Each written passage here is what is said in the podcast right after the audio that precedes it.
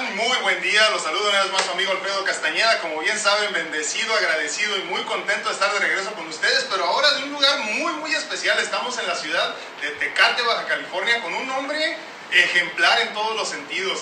Miren, híjole, me voy a quedar sin adjetivos, pero ahí les van más o menos. Conferencista internacional, escritor publicado, porque luego muchos dicen que son escritores y pues no están publicados, es otra cosa. Publicado, híjole, padre de familia, guerrero, vencedor, activista por una vida abundante en todos los sentidos. Su nombre es Juan Luis Potenciano y me da muchísimo gusto estar contigo el día de hoy, mi hermano. ¿Cómo estás? Alfredo, sorprendido y también que me siento. Eh, al rato les vamos a platicar qué fue lo que pasó con lo de la cruzada de las piernas. Para que se den cuenta más o menos dónde andamos ahorita ya. ¿Cómo estás? Muy bien. No muy digo, bien. no es como dice Polo Polo, no es pregunta, es afirmación. ¿Cómo ¿Cómo, estás? Pues, ¡Qué bárbaro! piernas y buena, buena, buena. ¿Cómo, ¿Cómo te trata la vida? Porque ahorita vamos a entrar un poquito más a todo lo demás, a cómo te trata la vida a ti en general en este momento. Lo- como la vida me trata no me preocupa. Lo que me preocupa es cómo trato yo a la vida. Claro, claro, de ahí viene la, la diferencia. La diferencia, pero bendecido. Bendecido, tengo un día más de vida, tengo mi familia de 25 años, tengo mis hijos, tengo lo que quiero hasta este momento. Claro, lo que muchas personas no han podido tener. Es correcto. Qué chulada, ¿verdad? Qué chulada poder decir eso. Fíjate que eh, yo platico mucho con las personas y les digo que a mí no me gusta seguir a personas de mentiritas. Te pongo un ejemplo muy simple. Hay muchos que se dicen gurús, hay muchos que se dicen maestros, hay muchos que se dicen mentores, pero la vida de ellos nos dice todo lo contrario. A mí me encanta seguir a personas como tú, seguirlos y aprender de ellos. ¿Pero por qué? Porque tú vives una vida real. O sea, tú tienes esposa que te regaña, con la que te peleas. Como ayer, como, Claro, como ayer. claro, como ayer, Ayer, mañana para mí. Por ejemplo, tú tienes hijos a los que tienes que criar. O sea, tú vives la vida, vives en el mundo real a pesar de las limitaciones físicas. Por eso las personas como tú motivan tanto. Y por eso, obviamente, en este espacio de la entrevista, me gusta platicar con personas como tú para que las personas se den cuenta que habemos muchos como tú. Que, que es de de veras. Sí, Que claro. no es un- algo creado ni, ni de mentira. No, es de de veras. Este, Esta es mi vida. Esta es mi Sí, vida. sí, claro, claro. Oye, ¿dónde naces? Tijuana, Baja California, 5 de octubre del año 75. Por Sí, eso eres guapo. Sí, Por- sí, sí, Claro, sí, claro, Libra, claro. soy de 75, tengo Fíjate 45 como mi hija ya se emocionó, mira allá atrás. ¿Sí? Sí, sí, sí, sí. sí. Ah, esto sí vale. Sí. La otra fue a medias. Sí. Entonces, naces en la ciudad de Tijuana. Hoy, eh, aclaro, estamos No, y en la traigo, ciudad de traigo barrio, ¿eh? Sí, obvio. Traigo barrio, me creen la Eres, eres del, del- espérame, antes de que digas, eres del lugar más inseguro por antonomasia en la ciudad de Tijuana, que es... Sánchez Tahuada, primera sección. No, hombre, chula, ya hasta me dio vida de la cartera. A ver. La. Agarren las cosas, A muchachos. a- porque- a- aquí hay alguien más porque yo traía piernas al empezar la entrevista, ¿no? No se quedaron, no, es que anda, aquí, aquí se siente la Sánchez Tahuada con todo. Sí, obviamente, este, me imagino que tienes historias que contar de la Sánchez Tahuada nomás, digo. No, tengo anécdotas que están escritas en este libro. Este, bueno, eh, a ver, aclarando, este es uno de sus libros, obviamente. Esto no es para ti. Este es el primero, segundo, Es el primer libro. es el primer libro. Sí. ¿De dónde sale la inspiración? La inspiración sale el nombre, ¿no? Primero el nombre. Bueno, el nombre, ¿cierto? Primero el nombre, ¿no? Esto no es para ti porque en este libro está escrito desde mis primeros días de vida hasta hace 3, 4 años. ¿Por qué era importante contar? Para mí no. Fue importante porque de ahí, ahorita pl- platicamos sobre eso porque Sí. está interesante. Sí, Yo nunca pensé ser conferencista. obvio, sí, O claro. sea, yo nunca Tú pensé. querías sobrevivir para empezar, me imagino. Te lo voy a decir, yo quería vender mote y todas las drogas. todas las drogas Claro, que hubiera, claro, ¿no? claro. Porque eso es. me- oye, me creen la A ver, bueno, espérame, espérame. Entonces vamos a regresar un poquito. A ver, ahorita hablamos del libro. Entonces, a ver, Perfecto. bueno, a ver. Sánchez Tahuada, uno de los lugares, eh, te digo, por antonomasia y año con año, es el, el de los más eh, eh, pues llenos de asesinatos, de, de violencia en general. En todo Venta general. de drogas, lo que te imagines Todo. ahí. Ahí naces, ahí creces, ahí te crías. Nací en otro barrio que se llama la San, San José. Lo que, lo que- no, donde está el Costco de Tijuana ahorita. A- Oh, ahí, pero. ok, ok. Cartolandia. Cartolandia, ¿cómo Cartolandia. no? Sí me y, acuerdo. de, a, a este, y de ahí a los dos o tres años nos cambiamos a la Sánchez Tahuada, ¿no? Cambia la situación económica entonces. se van a... No, se los llevó el río, toda la colonia. Me acuerdo. ¿cómo Se los llevó el río. Me ya lo último, Sí. obviamente, a mí. se, lo llevó- se lleva el río de la colonia por necesidades. Un tío le presta una casa a mi papá, la cual más adelante pudo comprar. En la Sánchez Tahuada, ya. En la Sánchez Tahuada. Mi papá se dedicaba honradamente en ese momento a lo que era la herrería, Ok. a la construcción de lámparas y jaulas, todo lo que se podía vender en la revolución, Ah, todo lo, lo que eran las curiosidades. Sí, cómo no. Y- Oye, pero era un artista tu padre entonces. Sí, Porque sí, eso sí, no era cualquier cosa, esas lámparas. Y ahí, de ahí viene, ¿por qué, nos, por qué no llegamos a la Sextabada? La Sextabada fue gente reubicada de las inundaciones de río. Eso no sabía yo. Eh, Fue, ah, Eso no sabía. y ahí, ahí crecimos hasta los 14 años. Hasta los 14 años pasa un desastre natural que se hunden las casas, como decimos en el barrio. A mí sí se me cayó el cantón. Literal. Se te va a caer el cantón, literal. Sí, ahí se, cayó, se cayó en la casa, se, se derrumbó y nos fuimos a vivir a otra colonia brava, La Libertad, Sí, parte baja. Ah, cómo no, sí, sí. ¿Dónde? Pero este ya más de cholo más viejo, ya. Sí, sí, sí, sí. Ahí mi papá, mi- mis padres ya tenían un restaurante. Entonces nos fuimos a ¿De vivir. qué? ¿Comida mexicana? Ajá, de bi- birria.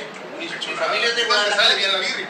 hasta la fecha. No, eh, vamos a poner la receta ahí abajo para que la sigan, por favor. Sí. El nuevo canal de de Potenciano de comida va a ser, obviamente, ¿no? De ahí, este, mi familia es de Guadalajara, de ahí viene lo de la receta, pone el, resto- el restaurante, vivimos en el restaurante. En la libertad. En la libertad, bueno, vivíamos parte de donde eran las oficinas y un pedazo de casa que había ahí mal, mal construida, ¿no? De hecho, ahí fue donde ah, empieza, creo que la vida de Juan Luis Potenciano. Te platico antes de que me preguntes, porque vamos a llegar a esta pregunta aquí Claro. de mi papá. Mi papá y yo no nos llevamos bien. Más bien yo no me la llevaba bien con nadie. Tú eres el hijo mayor. Soy el hombre mayor, tengo una hermana, una hermana mayor de un año Pero de mayor. los hombres, el mayor. ajá. En el cual estaba la esperanza de, o, o la responsabilidad de, Claro, de- claro. de ser el- la, ayu- la ayuda de, de- del papá y el ejemplo y todo, ¿no? Y el orgullo se puede decir. Pero nunca nos la llevamos bien, siempre peleando. ¿Te pareces a tu papá? Pues no Sí. físicamente, adentro. Yo creo que más físicamente. ¿En serio? Sí, yo pienso que más, ¿Por qué chocaban? más físicamente. Por mi rebeldía. Ok. O sea, el, el problema era yo. Sí, sí, Y sí. el problema, el problema siempre ha sido yo, ¿no? Lo, lo- lo- hoy, el día, Hoy en día, hoy en día lo entendí. Sí. ¿Cuánto tiempo te tomó? ¿Cuánto tiempo lo entendí? Hace tres años, cuando le puse título a otro libro. ¿Qué se llama? Lo aprendido de un hijo de la chingada. qué bueno está eso. ¿Por qué? Me voy a brincar. Sí, me voy claro, a brincar. claro. Ahorita regresamos, Ahorita regresamos. ¿Por qué ese libro? Porque ese libro está escrito para mi papá, para mi hijo menor y para mí. Porque a la edad de mi hijo menor, cuando yo estaba a esa edad, Sí. yo pensaba que mi papá era un hijo de la fregada. Claro, claro. El día de hoy tengo un hijo que tiene la edad que yo tenía cuando pensaba y, y mi hijo va a pensar que yo soy un hijo de la fregada por ciertas cosas. Totalmente. Este libro está escrito de las cosas es para padre e hijos. Es, este libro está para padres e hijos. Este libro, el título, porque el hijo de la fregada soy yo. Soy, sí, claro, claro. El hijo de la fregada soy yo porque el día de hoy he aprendido de mí. Podemos decir de nuestros errores. Sí, sí, sí, totalmente. Por eso se llama el título, el título del libro De ahí. nuestras enseñanzas, vamos a decir, para no Así. llamarles errores. Sí, me, me regreso. ¿Por qué te dije que ahí fue donde empieza a tomar una dirección diferente en mi vida? ¿Buena o mala? O sea, como, Ah. como la ves ahorita desde esta Pues perspectiva. el, el día de hoy te puedo decir que todo lo que ha pasado en mi vida es para algo bueno. Bien, me encanta eso. Pero en, en su momento fue lo más malo que le podía haber pasado a un joven de 14 claro. años. Ver morir a su padre a balazos por cuatro balazos que lo mataron un sujeto desconocido, llegar a, llegar a, re- a recogerlos y, este, y levantarte y quedarte con parte de su masa encefálica en, las manos. ¿Cómo pasa eso? Un día antes, un día antes de, de que pasara ese accidente o ese, asesinato, mi papá había llegado a la casa, tenía unas dos semanas que había comprado un pick-up del año. En ese entonces, en una salida que salió para acá, para los ranchos, se le descompuso un resorte al, al asiento, porque se salió de la carretera, lo, lo sacaron de la carretera. O sea, también una especie de atentado. Así es. Y nunca lo platicó abiertamente, pero, pero sí yo digo que lo sacaron. Sí, sí, sí. Ese día lo estábamos re- arreglando el asiento, quitamos el asiento, y dijo, eh, me decía Canish, ¿no? O Juan Luis, no sé, Ah, ok. Sí, sí. algún derivado de "Ay, ¿me ayudas a quitar el asiento? No me ayudas, ayúdame a quitar el asiento. Era una orden, era una orden, sí. Cuando yo estaba quitando el asiento y ayudándole a él, llegó y me abrazó, me jaló el pelo, me apretó, jugamos vencidas, jugamos luchitas, ah, lo que nunca había pasado, o lo que había pasado en 14 años, ese, ese día, porque también no quiero, no quiero ¿no? crucificar Sí, tanto. claro, claro, totalmente. Pero yo creo que todo lo que había pasado en 14 años, ese día Lo reviviste. lo reviví todo junto. Y, de- y ese día fue tanto el clic que hicimos mi papá y yo, que él ya sabía lo que, lo que venía en esta vida, Claro. a lo que le iba a pasar a él. Él ya sabía o lo presentía, porque me acuerdo que me dijo, a estas personas les debo, estos me deben, sus trabajos hay que hacer, hay que terminarlos, cualquier cosa que me pase, quiero que estés al pendiente, todo eso pasó. Nunca lo puse atención, 14 años, no- nunca sabía. No te imaginaste No, tampoco. tanto fue la conexión ese día con mi padre que yo tenía que irme a una tardeada. Yo, que si eres de aquí en Tijuana vas a reconocer el Pepe López. Ah, sí, por ahí cerca vivo. Ah, ok. A las tardeadas que se hacían ahí. Y este, pues ya era tardecito, ya había sacado el picado. Dijo, llévate mi picado, te lo presto. Uh, el nuevo. chulada. Llegar con la muchacha que te gusta, Sí, claro, al- con, claro. con picado nuevo, a una tardeada, eso es Oye, espérame, ¿qué color era? gris con gris. Sin hablar de marcas, pero quiero saber qué marca era. Ford. Uh, F-150, obviamente. Sí, no, sí. Eh, pickup, pues, nuevo. Sí, sí, sí. Para sí. un chamaco de 14 años. No, imagínate. O sea que llegaste ahí, pero partiendo plaza, hermano. Así era con el potenciano, ¿no? el, el que se llevó las piernas. sí, sí, sí, sí. Así. Llego yo a la casa, se termina, de hecho me dijo, "Quiero- ¿a qué hora se termina? 12 de la noche, la tardeada. Yo llegué 15 minutos a la casa antes de las 12, me acosté a dormir porque al otro día teníamos una, una jornada de trabajo, la que estamos acostumbrados, ir por masa temprano, porque tiene un restaurante, para que sean tortillas y hay que ir temprano a la tortillería, pero a mí, me- levanta un rechinido y un balazo y cuando yo me, a la primera, ajá, al primer balazo, no sé qué tan rápido me levanto, veo que una persona le está disparando a mi papá, entonces lo que yo hago es Esto, ir. perdón, ¿esto fue a media calle? Estaba el restaurante, el estacionamiento y, y una casa donde, donde vivía. Yo dormía atrás del, del restaurante, en las oficinas. Entre medio estaba el estacionamiento y había un jardincito, una jardinera pegada a la pared. Ahí estaba sentado mi papá con un trabajador. Un domingo que el, que el trabajador había ido a, a- por dinero, por no sé, a ponerse de acuerdo, ¿eh? algo. Llega un tipo, le dispara a a mi papá. Mi papá lo que hace es cubre a su trabajador. Y a mi papá le pegan los balazos aquí y en el hombro y al, y al trabajador algo en la, en la panza nada más. Mi papá lo alcanza a cubrir. Y de ahí es donde parte una vida, pues eh, en ese momento totalmente desubicada. Porque ya no tienes la rienda Claro, que te claro. jale a un hombre o un chamaco de 14 años que estaba acostumbrado a subirte a las motos, a los caballos, jinetear toros, jinetear yeguas, hacer paso de la muerte, a todas las actividades de alto riesgo, pues mi mentalidad era totalmente desubicada. Claro. ¿Qué le iba a hacer caso a una madre No, que no. tenía que cuidar cinco hijos más, No, o cuatro hijos más, Que ya tenía suficientes responsabilidades. más cuidarlos y sacar adelante? Déjame hacer un paréntesis rapidito nada más. Eh, me, me- me- me asombró mucho, todavía sigo pensando esto que me dices, que tu padre en ese momento tan, tan difícil, por no decirlo de otra forma, él lo que hace es proteger a su trabajador. Padre era un héroe. Era leal, Platícame eso. siempre fue leal. Mi papá nunca cargó un arma. A Sí. pesar de que posiblemente Ah. la necesitaba. Pues yo creo que él creía que nunca la necesitaba y más bien yo creo que estaba, era lo correcto. ¿Por qué? Porque a pesar de lo que él trabajó en lo que es la vida de Tijuana, de hecho quiero que me platiques, que ahorita me dices que conocías el corrido de mi ¿Cómo papá, no? ¿Cómo no? este, siempre fue una persona de, de servicio, Sí, le- correcto. le- leal, siempre ayudó a la gente, llegó a regalarle un carro a, no creo que uno, varios, gente que le dijo, oye, pues, Muchos de los que ni siquiera te enteraste, Sí, posiblemente. que, que llegaban con él, es mi, carro se me escondió, ah, te regalo uno. Llévate este. Y, el- y a veces en la casa sin carro, no, no te creas.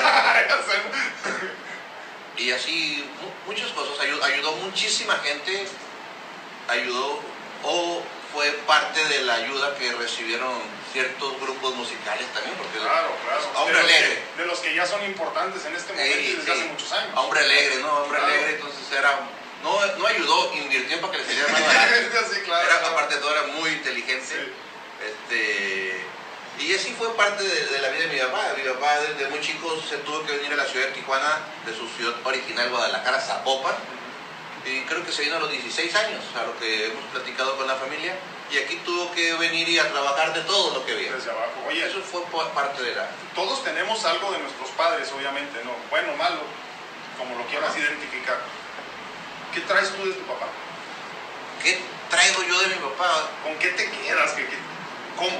Pues ¿Cómo está aparte del nombre y el Ah, apellido. no, obvio, sí, el nombre y el apellido. Claro, claro. Este, y la fama, todavía. todo, todo, Lo que decíamos hace unos minutos. Ay, eres hijo de Juan ¿no? Potenciano, ¿no? Yo no. No, sí, el que...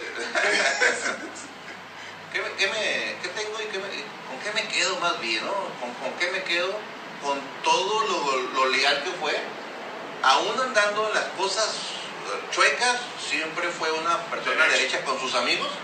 En la familia y hasta con sus enemigos, yo creo, ¿no? Porque que, sepamos de, de algo malo que hubiera hecho, no.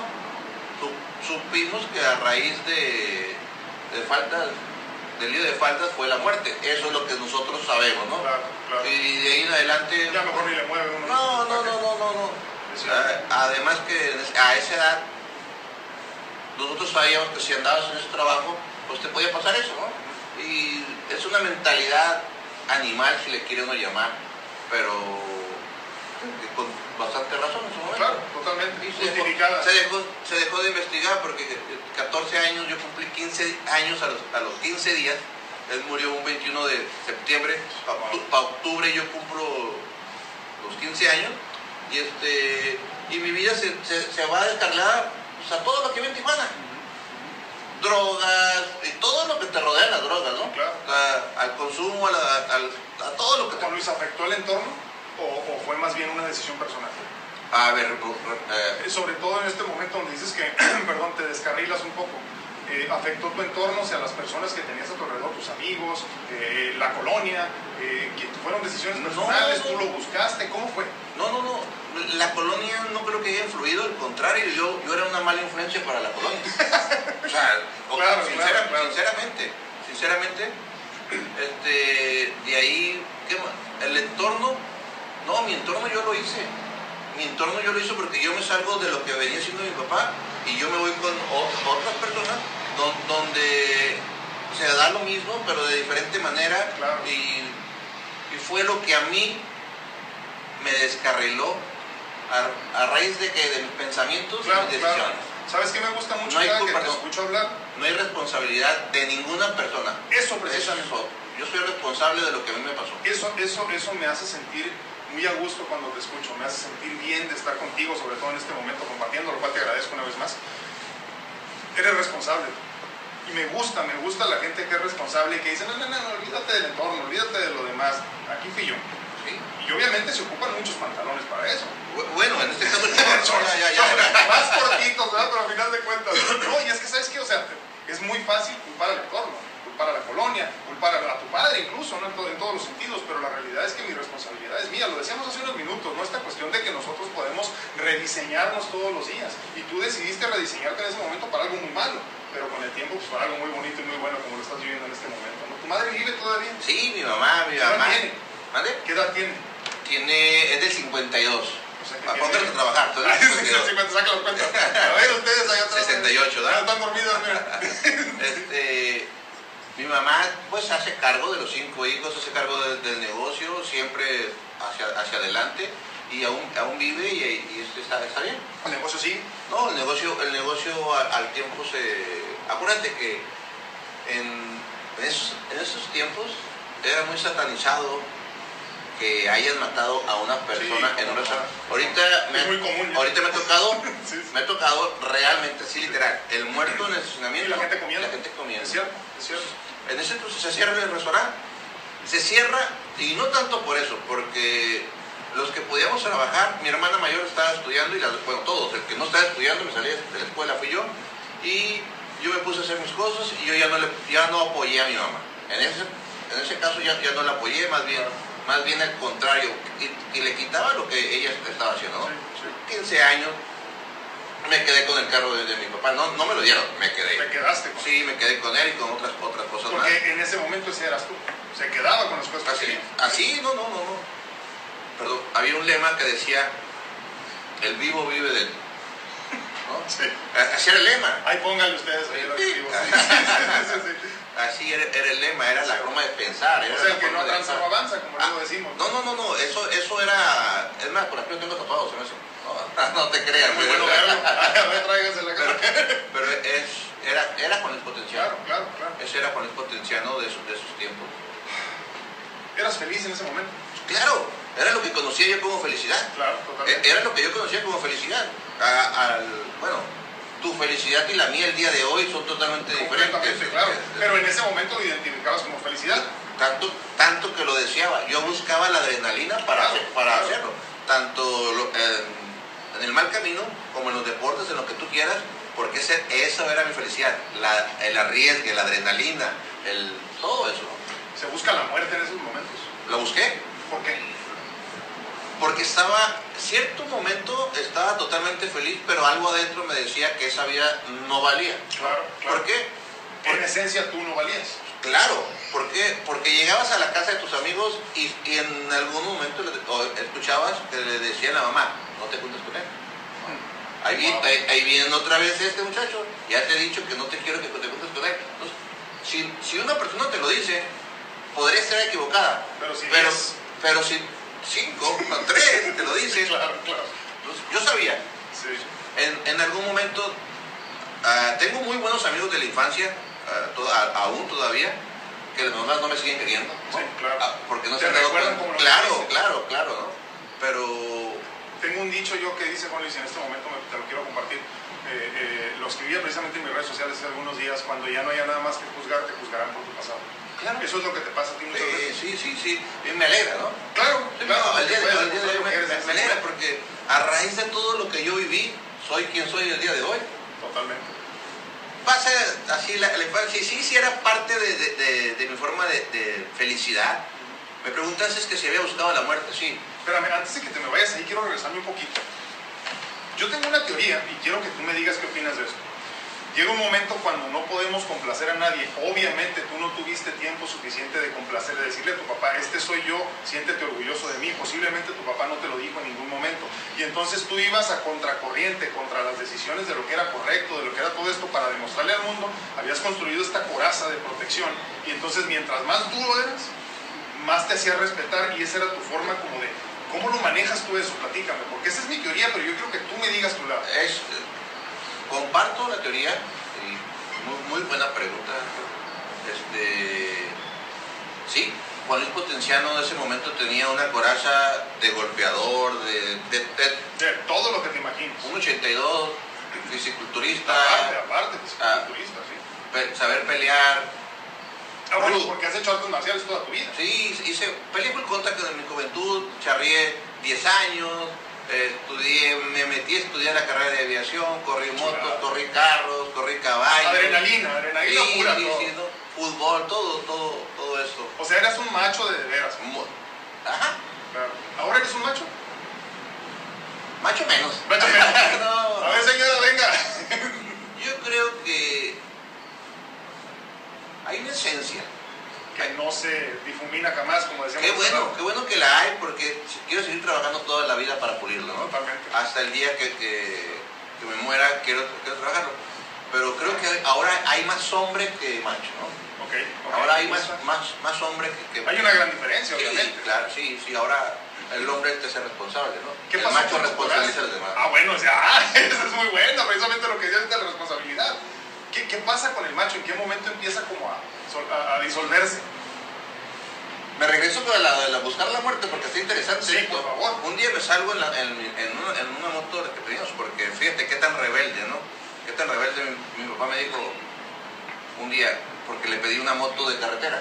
Dijo, antes de comprarte la moto, le he dicho que te tu papá, Ajá, te, te compro el cajón de muerte. Sí, O ya que yo me muera, te la compras tú.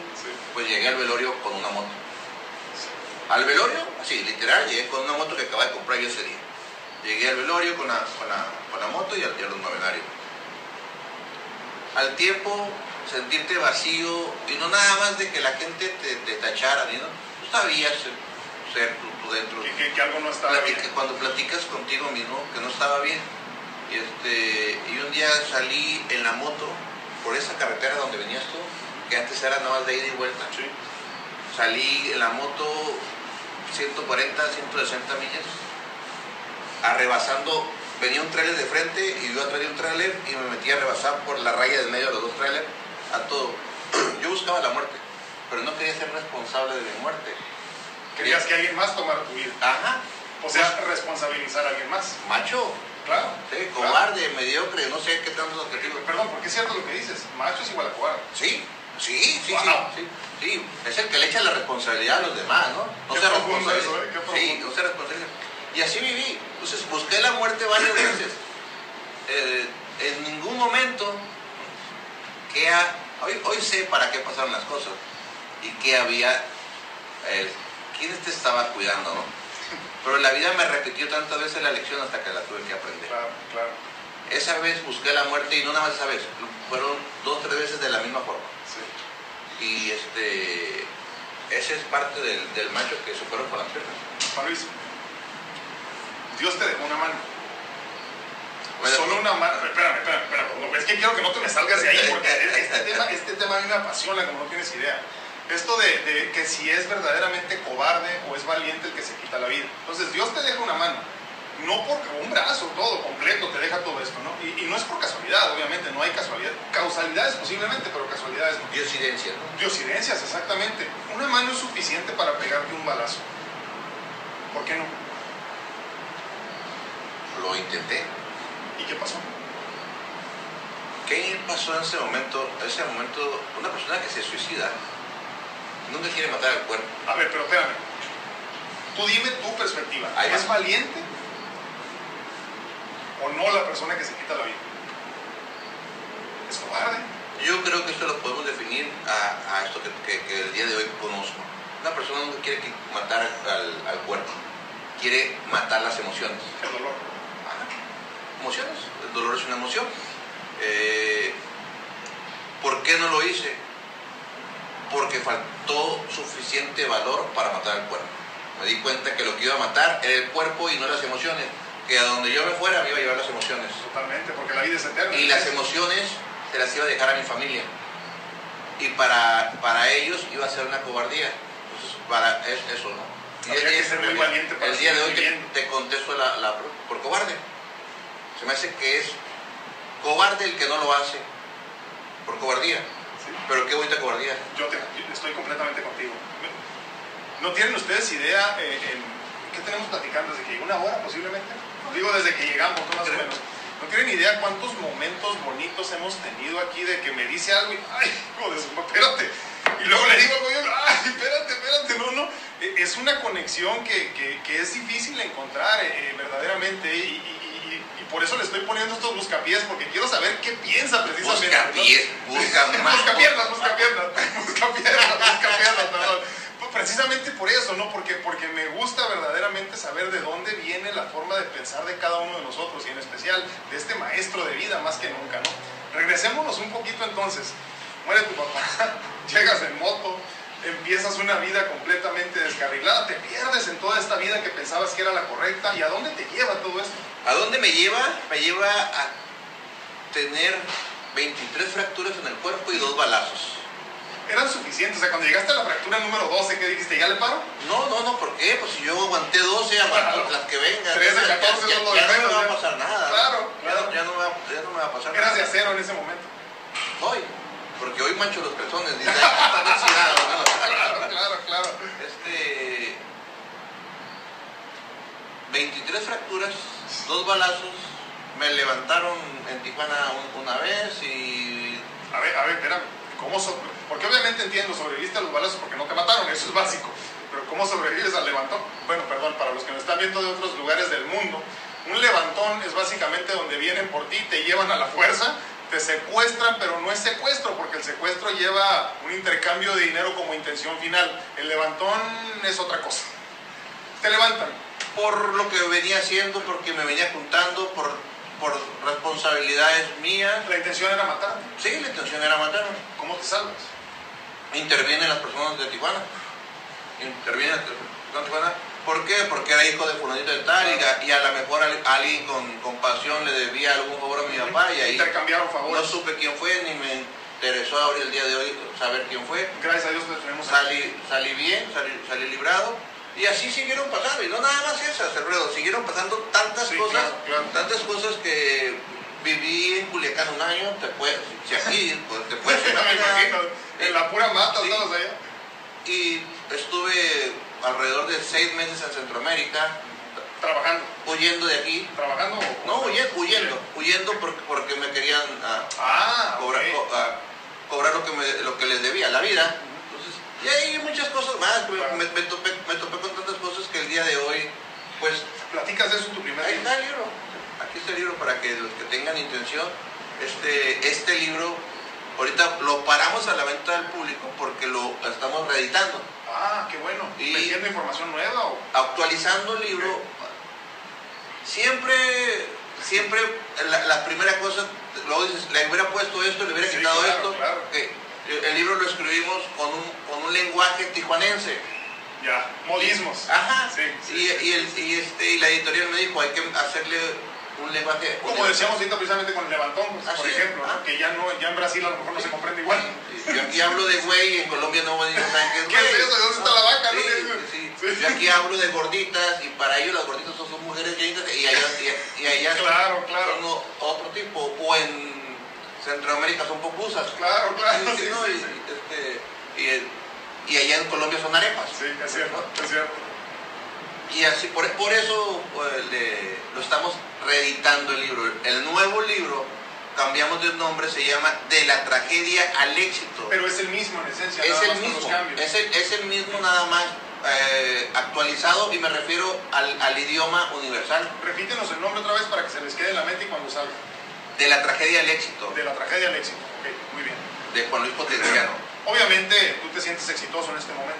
Soy ¿Cómo, cómo es un exitoso? Platica. ese éxito. Tendríamos que tener de- la definición de éxito, pero, bueno, pero, pero mi la éxito. definición es personal, Sí. claro, ¿no? ¿Por qué eres exitoso? Y esto a mí, de veras, créeme, me interesa muchísimo que nos compartas esto. ¿Por qué te sientes exitoso? ¿Por qué eres exitoso en este momento? Porque obviamente, perdón, tu vida es completamente distinta a lo que parecía éxito hace 25 años. Ese es el de- para mí es la definición de éxito. Haber tenido, primero, haber identificado la oportunidad, haber aprendido la lección, haber aprendido a me- subirme a un nivel que yo no conocía, el de vivir bien. Y para mí, eso es éxito. ¿Cómo se vive bien? ¿Cómo se vive bien? ¿Cómo vive bien Juan Luis en este momento? Más fácil, no haciendo lo que hacía antes. Claro, claro, para empezar, ¿no? no haciendo, ah, no viviendo mal, no, no viviendo mal, quitarte del dicho que el vivo vive del dejo o Sí, claro. que el que no tranza no avanza. Y la otra sería salir, salir de mi zona de confort, no estar viviendo en mi zona de confort sería, sería estar haciendo lo malo. El día de hoy, en lugar de quitarle a la, a la humanidad, aportarle a la humanidad, creo es para mí eso, eso es estar haciendo las cosas bien Claro. y eso es tener éxito. El, te- el tener éxito es conocer este mundo hace alrededor de 15 años. Hace 15 años que conozco esta forma de vivir y ahora sí que no doy un paso para atrás. Sí, claro. literal, literal. Eh, vamos a regresar ahorita a lo que estábamos, pero déjame te hago una última pregunta en ese sentido. ¿Qué disfrutas en tu vida en este momento? ¿Qué, qué te hace decir, puta, ah, vibrar? Disfruto la libertad. Disfruto la, la libertad. Disfruto el poder salir en televisión, el salir en radio. Disfruto el no tener ningún problema con ninguna persona. No deberle nada a no nadie. deberle nada a nadie. Disfruto tener a mis hijos, disfruto tener a mi esposa, disfruto vivir. Pero lo que más disfruto es haber conocido a Juan Luis Potencial Al verdadero. al verdadero, al real. Porque durante 40 años estuve siendo la persona que mis padres querían que yo fuera, que la sociedad quería que yo fuera. Incluso te impulsaban a hacer programación. Claro, a claro, que me programaron. Totalmente. Me, re, me reseteo este, y meto programación el día de hoy que, que estoy aquí. Qué chulada, qué chulada. Híjole, eh, hay tantas cosas que tenemos que hablar, pero bueno, vamos regresando ahorita donde estábamos. Pasas todas estas experiencias interesantes, les digo, yo no les digo difíciles, les digo interesantes, ¿no? porque son enseñanzas a final de cuentas. Pasa todo esto, el levantón, los balazos, todo lo que nos platicaste ahorita. ¿Qué sigue después en tu vida? ¿Para dónde avanza tu vida? ¿Te Pues- sentías perdido ya o no?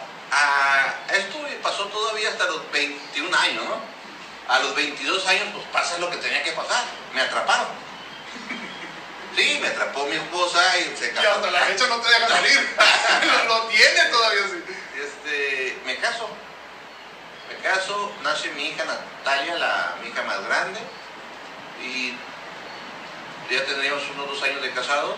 Al año, un mes de haber nacido mi hija, me pasa el accidente. Un año, un mes. Un año, un mes. Tenía aproximadamente como dos años de casados. Me, me llama algo la atención, Juan. Siempre que te he escuchado platicar de este, de este momento en tu vida, que obviamente fue toral y muy importante, porque ahí literalmente te cambia la, la materia, te cambia tu vida, te cambia todo, lo, nombras accidente. ¿Por qué decides nombrarlo accidente? Porque obviamente podrías darle muchos adjetivos y muchos nombres. Por ejemplo, consecuencia de tus actos. Pero tú dices accidente. ¿Por qué accidente? porque la persona que podría haber sido responsable para él fue un accidente. Porque él, mi amigo del alma, lo quiero, lo amo y lo sigo viendo, Iván Navarro, este, si yo lo llamara consecuencia, fuera consecuencia de los actos de los dos, porque los dos estamos ahí, pero yo me responsabilizo y fue un accidente que él nunca habría deseado que Él no pasara. te quiso hacer daño. No, no, no, no, no, no, no. ¿De qué estamos hablando, Juan Luis? Porque tú y yo sabemos de qué estamos hablando, pero Estamos hablando- ¿qué fue el mom- ¿de qué estamos hablando? Ponnos Estamos, ahí. estamos hablando de que yo llego a su casa, salgo de aquí, me- de- 22 años. Ajá. ¿ok? ya tenía 23 años. Salgo de aquí, de mi, de mi casa, donde yo actualmente, a la ciudad donde, de Tijuana, donde vive mi mamá. Llego porque yo tenía que ir a Rosarito a cobrar un dinero que me debían. Punto medio Tijuana, entonces. Y aparte que el- la ruta, y aparte que yo llegaba por estar junto con mi mamá, en ese entonces mi hermano menor tenía dos años, eh, lo acostumbraba yo a llevármelo, yo a llevármelo. Pasé por mi mamá ahí y ese día el niño le dije que no me lo puede llevar, para no ser tan, tan largo. Salgo con dirección supuestamente yo a Rosarito, pero me voy a la Sánchez Tahuada. ¿Por qué? No sé. Pero ahora que lo has repasado no, no, no, años, no, no. o sea, es algo que tenía que pasar entonces. Yo creo que mucha gente me va a entender que vas manejando, vas pensando ciertas cosas y el carro va ganando para Solito, otra parte, ¿no? solito se va. Llego a la casa de mi amigo y digo, ¿qué chingado estoy haciendo aquí? Claro, claro. O sea, veo que sale mi amigo de un segundo piso y me dice, pásale, le Pues paso. tú pasaste. Yo pasé. Tiro el cigarro que me estaba fumando, lo piso, lo piso y este, subo corriendo las escaleras, entro al cuarto y me dice, me entregaron esto para dárselo a un amigo que teníamos los dos en común. Ah, aclárame un punto ahí, porque me- esto me pasa por la mente constantemente ahora que te estaba escuchando platicarlo. Él sabía que era, No, no sabía qué era. pero sa- sabía que se lo iba a entregar para hacerle él- daño o nada más te lo paso él para que sabía- tú lo lleves a donde Él vas. sabía que no era algo bueno. Ok, pero no sabía que No sabía el exactamente. Llegó el saberlo todo. Dijo, ¿qué es? ¿Qué, qué fue el que se llamaba? ¿El sabelo todo? Juan Luis Potenciano. Juan Luis Potenciano, claro está. ¿Qué? Y aparte que eras de acero, entonces ¿qué me va a pasar a mí, no? 23 fracturas, dos balazos Entonces- y cuántos golpes. Y que yo no puedo hacer. Claro, claro, pero, pero ponlos ahí en ese momento. ¿Qué era? Platícame qué Es era eso. era un bote de plástico con capacidad de 4 litros donde viene la mayonesa. Era un bote de mayonesa. Ese que usan en los restaurantes. Es ese. Grandote, Así. sí. Ok. Yo lo agarro, lo pongo entre mis piernas, lo sujeto con mi mano izquierda y ha- hago girar la tapa. que es una bomba. Cuando yo Al abrirlo supiste. Al, O- sí. o, a- o antes de abrir, Al abrirlo, yo miré la pólvora entonces, y a mi amigo le dije, vete para allá a bajarle la música porque él estaba ahí. A, a- a ver, espérame. Obviamente tenía un mecanismo ahí, entonces en la tapadera. Entonces, Cuando tú ya la destapaste, dijiste ya, ya estuvo. no lo puedo, nunca lo pude ver, ¿no? Ok. Nunca lo pude ver, pero eh, la consistencia yo conocía que era pólvora. El olor incluso. Sí, el, el olor y todo Porque si eso. eran. 4 kilos olía. Sí, sí, sí. claro. En ese momento le dije, amigo, bájale la música, de- para concentrarme. Y lo abro y. Pero no pensaste, ya valió. Yo sabía que algo iba a pasar, ahí, no sabía, hay como una intuición. Sí, claro. Una corazonada. Claro, la que viene desde La- sí. Sí. tú has sentido varias veces, ¿no? Yo- Bastantes de esos, de diferentes man- Sí, Bueno, claro. En eso que, que pasa y explota, en eso me veo pues entre lumbre y humo, eh, escombros, colchones quemados y todo esto. Mi, mi amigo, yo ser mi hermano, porque si es mi amigo hermano, este, buscándome y pasa todo eso, ¿no?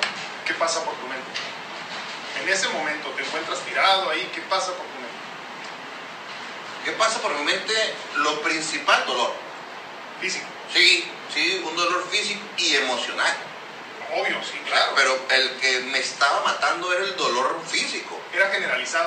Sí, porque me estaba quemando, sentía como mi cuerpo, cuando alguien le trae un cuete en la mano, o sea, es- ha de saber cómo se siente un cuete.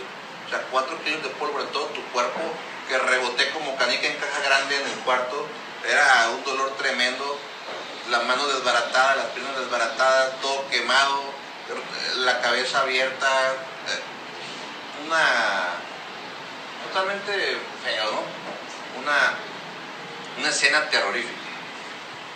Nunca perdí el conocimiento. En un momento me doy cuenta, yo me tiraba la agarrón con la mano derecha, pues soy derecho. ¿Y, y qué pasaba? O sea, Pues no, no, no tocaba nada. Pero ¿cómo lo comprendiste qué- o sea, ¿qué No tocaba nada. Dije, pues, ¿por qué no toco nada? Me toco la cara. ¿Había dolor en la mano o en, el- o en el Ah, el había brazo? como ardón. En la mano, en la mano específica había como un adormecimiento. Lo que me doy cuenta es que no miro, estaba quemando los ojos. Lo que no tengo es mano, por eso no me toco nada. Pero sí te tiraste la Sí, agarrón ya- entonces. sí, me tiro con la derecha y luego, y luego ya me toco, ah, la mano está, está desbaratada. Obviamente estabas consciente de lo que había pasado, la Totalmente, todo. totalmente. Entonces ya recorro mis piernas, no hay. Entonces en ese momento hay algo muy, muy especial, ¿no? Le digo a Dios, y te lo voy a decir con las palabras que, que le, que le Por dije. favor, así lo queremos escuchar. Mira, cabrón, si existes, haz tu función. Yo no conocía de Dios, yo no sabía de Él. Lo que puedes aprender. Me corrieron, me corrieron de la primera comunión, del catecismo. Entonces, no, no, lo que conoces en las fiestas. y- De la forma en la que nos hablan muchas veces de quién es Él. Pues sí, ah, pero también qué conocimiento tenían tus papás o tus. Totalmente. Programación una vez más, como Sí, sí, sí. rato, sí. O sea, para mí nunca me interesó saber quién era, ¿no? Porque había, había, Ese tema no te interesaba. había más cosas más importantes para mí en ese momento. Déjame te pregunto algo en ese sentido. En ese momento de su vida, Juan Luis Potenciano tenía conciencia del cielo y el infierno. No, el infierno era Valía madre eso. O sea, y si había, pues yo lo podía pasar. Claro, porque eras Juan Luis Potenciano. Sí, sí, así. ok. Y el cielo era para cursis. Claro, obviamente. Para mariquitas. sí, sí, sí, sí, sí, sí. Es mi expresión de ese Sí, momento. porque ¿no? era para perdedores, para Sí, débiles. Sí. Claro, Y la expresión de mariquitas es débiles para mí. En Sí, ese momento. obviamente, hablando para los que están en otros Para- países también, sobre todo. Exactamente. Para poner potenciando en ese Una momento. debilidad. Una claro. debilidad. Claro, claro. ¿sí? O sea, es un, un hombre, pero con debilidades. Así nos expresábamos corrientemente, equivocadamente. Yo soy hombre y me aviento haces. Así, y eso, eso fue ahí en, en el momento. Déjame te pregunto otra cosa que, que me queda la duda a mí. ¿Para qué abrías ese contenedor? O sea, ¿qué, qué te inspiró en ese momento? Porque, porque obviamente recuerdo, según tu última explicación, te sientas, te lo pones aquí, entre tus piernas literalmente, y después algo te dice, "Oh, voy a abrirlo. ¿Qué? En ese momento fue, fue el día de hoy. No, en ese momento, o sea, ¿qué pasó por tu mente? Pues, porque mi amigo era un pendejo y porque Ah, no, él no sabía yo ok. sabía. Sí, sí, sí. Ah, el ego. No sabes, no lo has querido abrir, pues yo lo abro ahorita. El ego. Sí, O sea, porque eras chingón tú, pues, obviamente. Ego. claro, claro. Ya no le voy a llevar con el potencial, le voy a llamar el ego, ¿no? Sí, el ego, exactamente. Sí, yo sí lo puedo hacer, yo sí soy, tú ves el que es y, y lo que sea lo voy a resolver. Todo lo puedo hacer yo. Sí, sí, sí. Yo te ayudo ahorita Yo con todo esto, lo puedo hacer. Claro, claro. ha- Hablo hace 23 años. Sí, claro. Yo lo puedo hacer todo. ¿Qué me puede pasar? Y si me puede pasar, lo puedo superar. Pasa si no nada. me equivoqué, Eso es lo peor. no me equivoqué. Oye, espérame, ver, espérame, eso es muy importante. ¿Cómo le afecta entonces al ego? Cuando tú dices, mira, me explotó una bomba y de todas maneras aquí sigo. Porque me dices que hubo un cambio de todas maneras de que de 5 años para acá en tu vida. Sí. Pero ¿qué pasó entonces en ese momento? Obviamente te sentiste más chingón todavía.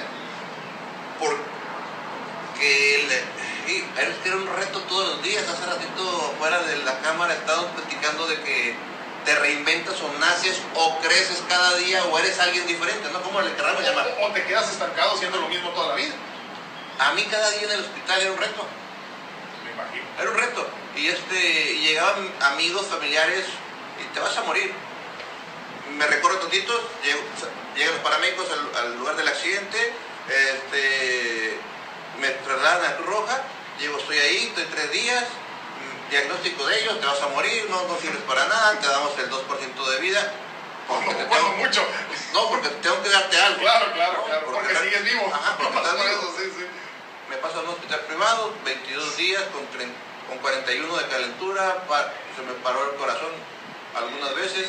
Este, bueno, no funcionaba más que el cerebro y el corazón, el corazón se paró varias veces. Ahí, ahí estoy. En ese momento de inconsciencia, se- entrecerado por, y, y las alucinaciones de la calentura, tengo vagas, vagas este, recuerdos, como algunos sueños, pero al fin y al cabo eran fantasía. Claro. Llego- me- por un vuelo de emergencia a la ciudad de Guadalajara, me, me trasladan para allá, al Hospital Civil de Guadalajara. Cuando llego yo ahí, ahí en la torre de especialidades, controlan las infecciones por un catéter que yo traía infectado y desinfectar toda la sangre que me ponían, porque yo no sé, como 40, 45 litros de sangre o pintas de sangre me pusieron en, todo el proyecto. Cuando llego allá al hospital, quitan, quitan el catéter y hacen todo nuevo y se quita la infección, se quita la calentura, se quita las alucinaciones y ahí digo, esto es una oportunidad para demostrarme de qué estoy hecho, para demostrarle a la bola de pendejos Claro. quienes con el potencial. Porque obviamente seguían siendo ellos los pendejos. Me quitaron las piernas y la mano. Y el ego, y el ego seguía igual. El, el- el ego estaba, el, el ego estaba en mi cerebro y el cerebro estaba intacto. Claro, claro. O sea, con, con programación negativa, pero intacto. Sí, sí, seguía, seguía como siempre. el- Llegaban y este, no, no, no, yo llorando no te quiero. ¿eh? A mí vente a contar un chiste. Yo era el que, literal, controlaba la sala donde estábamos 70 internos, 70 internos, 70 pacientes, este, una sala del hospital civil, 35 camas de un lado, 35 del otro, con un pasillo, con un pasillo largo en medio. Sí. Y yo era el que controlaba ahí. Y este, al grado que en ese entonces hubo una final Atlas-Toluca, que gana el Toluca, y hicimos como todos los de ahí de Guadalajara, la mayoría le iban al Atlas, Contreras le voy al Toluca y el que, y el que gane eh, cobra la apuesta de una carne asada. Cuando salgamos, no, dije, aquí, en el jardín, en el jardín del hospital, Claro, sacaron el ego, el chingón, tenía que ganar el Claro. Toluca en, en pe- en- en penales. Gracias Andrade, que falló el penal. Todavía te acuerdas. Sí. Este, hacen, la- hacen ahí la, la- la carne asada, con, sacan mi cama, cazador, cerveza tomé adentro del hospital. Ese era Juan Luis Potenciano. Claro, el accidente no le hizo nada, no le hizo ni madre, ¿no? Porque golpeó el ego, lo sacudió y le quitó lo que le estorbaba y empezó a hacer más cosas. Sí, totalmente, porque incluso estabas demostrándote a ti mismo y a los demás que eras más fuerte de lo que en algún momento habías Así. imaginado. Según yo, Sí, sí, sí, la carátula me la puse más fuerte. Obvio. obvio. Le, le aumenté cáscara a esa carátula, a esa máscara, Sí. y porque por dentro era el más miedoso, era el más llorón, era el más débil, era el que necesitaba todo, el que en sus momentos quería quitarme la vida, pero a escondidas que nadie supiera. Claro. Este, Porque eso mostraba debilidad y tú no eras débil. así es. Y este, eso fue hasta que llegó aquí a Tijuana y duró 10 años. ¿Cuánto tiempo después, perdón, de, de- vuelves, de Guadalajara? ¿O ¿Cuánto tiempo estuviste en Guadalajara en recuperación? Desde el día del accidente hasta que regresé fueron 6 meses meses. aproximadamente. ¿Y, y regresas a Tijuana, regresas al hospital o ya a tu casa? Regreso a la casa de mi mamá, regreso un mes, dos meses, no recuerdo bien. Eh, para las ciudades que lo estén viendo de en otras partes o en otros países, allá no pasa que el suegra y, y la nuera tengan diferencias. ¿verdad? Aquí sí, allá no. Nada más en México. Bueno, Sí. nada más en Tijuana. nada más en Tijuana. Por- Porque obviamente ya eras un hombre casado Sí. y con una niña y regresaste entonces, no nada, no nada más tú, regresó la familia. Así es.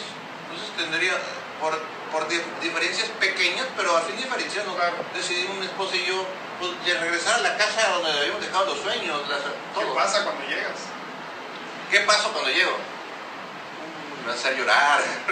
¿Qué pasa? Llego en ese pickup que había dejado mi papá. ¿Qué pasa?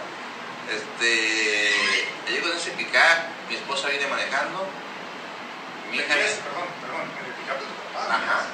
¿Qué, pick- qué, qué sentías en ese momento? Porque obviamente venías al lugar donde tantos sueños y tantas No. cosas. Yo en ese pickup había tanto en ese pickup, había el último día de con mi papá, había la muerte de mi papá, Toda tu historia ah, entonces. ese pickup y después de ese, de- ese, ese pickup, después de, la, de, de lo que le pasó a mi papá, tantas cosas que hice en ese pickup, llegó a modificarlo, arreglarlo, le metí todo lo que le puede meter a un carro. Obviamente soy hombre, perdóname, te tengo que preguntar esto. ¿Dónde está ese pickup? Hace poquito lo acabo de vender, hay una historia. eso. Hay una historia, Bueno, ahorita, ahorita le das a eso, ya me rompiste el corazón, te aclaro. ¿eh? hay una historia que tiene que ver con el libro del doctor Camilo Cruz, Las vacas. Ah, con... Ya de ahí te puedes imaginar que, que ese picar llegó a ser una vaca en su momento. Pero bueno, ahorita me platicas, quiero que me platiques eso, pero a ver, Llegamos a la, a, a- a la tu niña hermosa, chiquita, de tiene tu esposa una- un año, ¿qué es? Siete meses por ahí. Mi esposa manejando, viene mi silla de ruedas atrás. ¿qué pasa por tu mente en el camino? Yo vengo feliz porque vengo a mi casa. En, en el de, de, de, de cuando estamos en la casa de mi mamá, yo venía cada 15 días aquí a, a, Darle vueltas nomás a, dar- respirar, eh, Ah, ok, ok. a sentirme, a sentirme yo. A reenergetizarte. exactamente a mi espacio. Claro. Llegamos a la casa, mi esposa se baja, abre la puerta y se regresa llorando y me dice, parece que explotó otra bomba aquí en la casa. Dije, ¿Por qué? Está toda quemada la casa. Y dije, a ver, ayúdame a bajar. Me, me ayudó a bajar. Me- en la silla manual, la eléctrica, pues no la podía bajar ella sola. Me paro, el- me paro. Sí, Básicamente. Básicamente, sí. Sí, Lo más que falta. pudo se paró. Sí. Ah, me, me paré porque iba, iba, iba en la silla. Vamos a decir te incorporaste. Sí. Me incorporé. A la, a la puerta de ahí, arranco la puerta y sí, efectivamente todo quemado. Me doy cuenta que está Estamos todo hablando del interior de tu casa, la casa que tenías con todas tus cosas, todas Con tus ropa. muebles, alfombras, cocina, cortinas, alacena, todo. Porque en un hospital no puedes llevarte Ah, obvio, una sí. bolsita de ropa. Y ¿no? con esa bolsita sales. Pero obviamente, digo, yo, obviamente tú y yo, ¿verdad? Más bien, en este momento que tanto hemos vivido, sabes que en ese momento te quedó lo único y lo más importante, que era tu familia, y todavía la oportunidad de seguir experimentando con este cuerpo. Como decíamos, limitados y todo como estamos, pero tenemos vehículo de experiencia, te decía yo, ¿no? En ese momento tuviste conciencia de lo bendecido que estabas.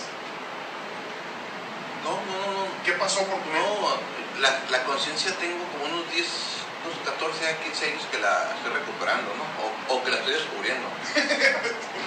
Este, Es un buen punto. en ese momento, en ese momento, mi ego convertido en chingonería, Claro, claro. mi, Macho. e- mi ego, eh, mi ego convertido en el fuerte, que gracias al ego estoy vivo, ¿eh? Y que gracias a, a tantos eh, eventos que pasé con ese ego, este, estoy el día aquí.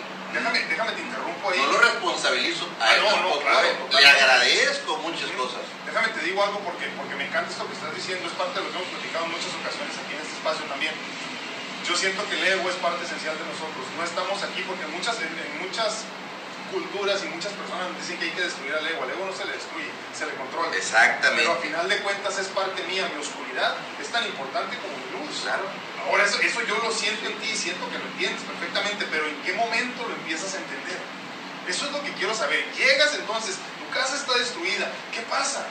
Pues llego a mi casa sin dinero, con 100 dólares en la bolsa, Para acabarla de fregar. sin piernas, sin una mano.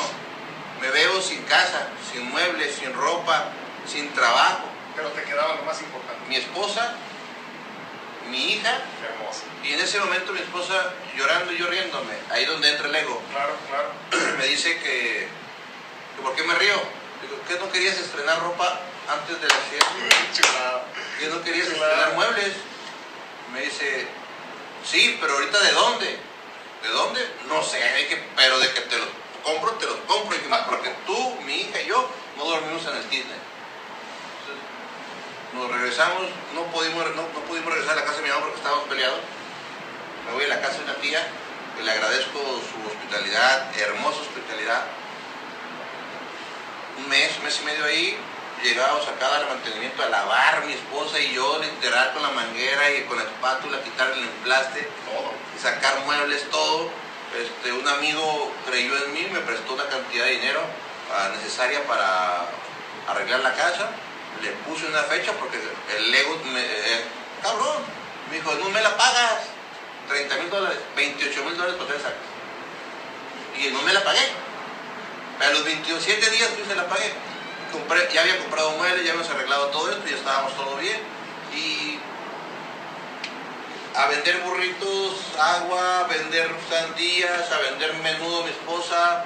Había un retén militar en la entrada, eh, le vendía a mi esposa comida, diferentes cosas. Y ahí nos fuimos levantando, y ahí nos fuimos levantando. Tu esposa obviamente ha sido, Es, o sea, todo en tu vida. sí. eh, ¿Cómo sí. se llama? Cintia. Cintia. Mi esposa, se, mi esposa se llama Cintia, tenemos 24 años de casados, ya. ¿Me, me, me puedes explicar qué es para ti? Háblame un poquito de ella. ¿Qué es, qué es para mí, bíblicamente, sí, sí, la ayuda idónea? Claro, claro, claro. Bí- bíblicamente la ayuda idónea, pero es mis piernas, es mi mano, es mi corazón y mi cerebro, ¿no? Porque a veces me dice, me empuja, me jala, me, me recargo en ella, me recargo del otro lado y me dice cómo tengo que pensar y cómo tengo que hablar y hasta el día de hoy hasta todo, cómo tengo que escribir. Entonces es parte, Es tu conciencia. es mi mitad. Qué chulada. Bu- Bueno, pero, pero imagínate... Pero la mitad buena. Sí, pero imagínate, Claro, la gente dice tu, la mitad, pero yo le digo es una mitad de plastilina y yo era la otra mitad de plastilina. Cuando las unes, ya no hay forma de separarlas en ese momento. La mitad está entre mis ojos, entre mis oídos, en, en todo. Por eso te digo que es parte de todo. Y este, yo creo que ahí la puedo definir, ¿no?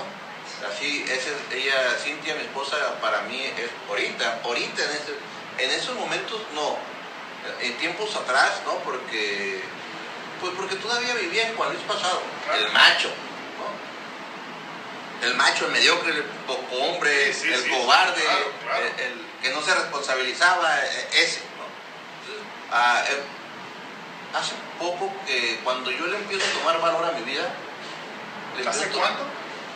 Yo creo que unos 7 años, hace 10 años yo hice un cambio en mi vida, no, ¿Qué pasó? Platícanos. hace, digo 10 años porque me quedo, ¿no? Hace 13 años que yo hice un cambio, 14 años exactamente.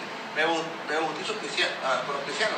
Fui a un encuentro cristiano donde me, a raíz de unas preguntas que me hizo uno- un amigo, que fueron, lo- es- esas preguntas es la base de haber tomado un camino diferente, porque no cambié, aprendí y el aprender no es cambiar, es crecer, para mí, ¿no? Sí, Este amigo me dice, porque le llevo con él a quejarme, ¿no? sí, sí me dejó mi esposa, claro. me dejó mi esposa, se me cayeron los negocios, porque para entonces yo tenía seis negocios. Perdón, en ese momento culpabas a los demás, entonces. Claro. Sí, es una vez más Sí, la vieja de la... Claro, claro. Me dejó. Sí, sí, sí. No, este... el- el- le trabajábamos a una empresa constructora, estos cabritos no pagaron y me tronaron los negocios que tenía y estoy bien jodido y esto. Digo, ya estoy hasta la madre de cómo estoy viviendo, que ahora sí estoy hasta la madre. Este, vivía solo. Dijo, pues fácil, ¿te gustaría tener lo que nunca has tenido? Dije, pero dime qué es lo que nunca he tenido. ¿Cómo qué podría ser? Pues no sé, yo, a mí me gustaría felicidad, tranquilidad, libertad. ¿Libertad de qué? Pues de que fuera un animal, no estoy encerrado. No, no, no. Claro, claro. Libertad de pensar, de sentir, de ver, de hacer. Pero obviamente Sí. el concepto de libertad que él te manejaba, tú no lo entendías. No, no, no, por eso es brutal. Dije, dije, pues sí, sí me gustaría tener cosas que Suena bien. El dinero, más que nada, el- claro. la cantidad de dinero. Sí. Digo, pues haz lo que nunca has hecho. Le dije, pues sí he hecho de todo. Sirve. Pues si le sirvo a, a tanta gente. No, si no me refiero a, a- a servir de servidumbre. No sirves. El que no sirve, no sirve. Y las cosas que no sirven, la vida las desecha. ¿Qué haces con las cosas que no te sirven? Vaca que no da leche. O sea, que no te deje corral. No, va para afuera. Entonces, no- aún no entendía. Es que no sirves para la humanidad. Y la humanidad y la vida te va a desechar. ¿Qué pasa por tu mente cuando aquí a Juan Luis Potenciano, chingón de chingón? Cosas que no sirven, la vida las desecha. ¿Qué haces con las cosas que no te sirven? Vaca que no da leche. O sea, que no te deje corral. No, va para afuera. Entonces, no- aún no entendía. Es que no sirves para la humanidad. Y la humanidad y la vida te va a desechar. A ver, espérame. ¿Qué pasa por tu mente cuando aquí a Juan Luis Potenciano, chingón de chingón, le dicen, hey, tú no sirves? ¿Por qué no sirvo? ¿Te dio coraje? Sí, no, no, me, dio, me dio coraje, me dio vergüenza y la disfracé de coraje, ¿no? Obvio, claro. Y Porque es- eso es lo que hacen los machos. Claro. Dijo, es que no sirves. No le sirves a tu esposa. Porque te dejó. No le servías a los negocios que administraba. Putz, ¿no? Le dio en el hocico. Le, le pegó al ego. Le pegó al macho. ¿Y qué quieres que haga? Pues sirve. ¿Y dónde voy a servir? ¿O dónde compro para servir? ¿Qué hago? Ve, un encuentro. Pues, Ah, ve a tal parte. Vas a conocer. Voy al encuentro y me topo con un grupo de personas no religiosos, no fanáticos, para mí, porque yo aborrecía todo eso, ¿no? Claro, claro. Porque no lo necesitaba. Y si lo necesitaba, no lo admitía. Sí, sí, sí. Ya llego ahí, este, bola de borregos, ¿no? Claro, claro. Sí, sí, sí, empezar a juzgar luego, luego. fantasiosos y todo eso. Y pasó algo que, que muchos puedan criticar, muchos puedan entender, muchos, muchos puedan haber vivido. Y el, viví el encuentro y llega el momento el último que dicen hay una conexión con el Espíritu Santo. ¿Lo quieres vivir? Pues sí, Pues ya estoy aquí, pues órale. Eh, pues haz esto y esto.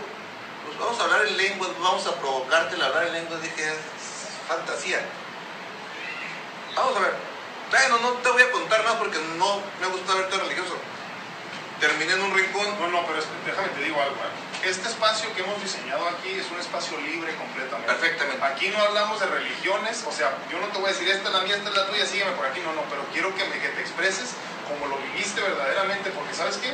Sin importar la denominación, cuando tienes un encuentro con el patrón, Así. se siente igual, hermano. Sí. Así que por favor comparte, no te detengas, por favor. Cuando pasa eso, dicen, ¿y cómo empiezo? Pues como empieza un niño a hablar. ¿Y cómo empieza un niño a hablar? Baboseando. Empiezas a hacer los tonos y ellos te van, te van diciendo y, este, y ya te dejan hacer tus tonos. Te concentras y yo le dije, lo quiero sentir. Le diste, le diste permiso a Sí, sí, sí, lo quiero sentir y, este, y aquí, aquí estoy y lo quiero sentir porque vine a cambiar y te doy mi mano de que yo para atrás no me regreso, no sé quién exactamente todavía quién eres y qué puedes hacer de mí, pero lo que yo siempre he tenido es que he sido un hombre de palabra. Desde, desde los tres años que me pasó el accidente le dije a mi suegra, no vuelvo a poner un pie en su casa. Y hasta la fecha. Lo pienso cumplir. claro, claro. Y yo le dije a Dios, dije, "Este, doy- te doy mi mano, la que tengo, ese es un trato de hombre, de caballero, y pase lo que pase, no sé qué me vas a tienes para mí, qué me vas a enseñar, pero aquí está mi mano. Y siempre, ah, siempre sí he sido un hombre de- de- que cumple su palabra. Y en ese momento perdí el conocimiento, me dormí, ¿no? Para mí me dormí. Me relajé y me dormí. Me despertaron como a las 3 horas. Y este, cuando me despierto, más bien yo, ¿qué estoy haciendo aquí? No había nadie en el salón. Y más estaba, estaba un señor que tengo mucho que agradecerle en, la vida, en la vida espiritual y en la vida de conferencias. José Luis Rivera, el abuelo, ya, ya murió. Lo estaba cuidando ahí y me dijo, pues, no sé qué estaba, pero aquí lo tengo grabado, te quieres oír. ¿En serio te grabó? Sí. Ay. Para que ven. Quiero llorar. No, llórale, porque quiero que lo sientas, porque Este, quiero que le lleves a ese momento. no, no quiero ir. Yo lo sé, yo sé lo que hice. Este, se borró en ese momento. Y de ahí conocí un- una vida diferente. ¿Qué cambió? Todo, todo. Cambiaron mi, mi actitud, cambió de, de- de macho a hombre de rudo a cursi. Claro, claro. Cambié de rudo a cursi, de, de trabajar mal a no comprar un clavo robado, de a- ahora sí que a conocerlo y, y a, a informarme, porque lo que yo hacía estaba bien, ¿no? Porque era mi programación. Primero que nada me metí a conocer mi programación, a unos cursos de equilibrio emocional y empecé a, ver mi programación que traía, a identificarla, aceptarla y ponerle acción para resolverla, ¿no? Y ahí empiezo. Empiezo a leer, empiezo eso. Pero se ocupan pantalones para todo eso, ¿no? De- demasiado, demasiado. Por eso dices que hay que convertirse en hombre. Exactamente. Y me pongo a servirle a la iglesia, fíjate, a servir. Juan Luis Potenciano Sirviendo. No sirviéndose. No, Sirviendo. sirviendo. ¿En dónde te gustaría que yo estuviera sirviendo en la iglesia? Pues me imagino que en ese momento es lo más bajo que pudiste encontrar. ¿Cómo que sería?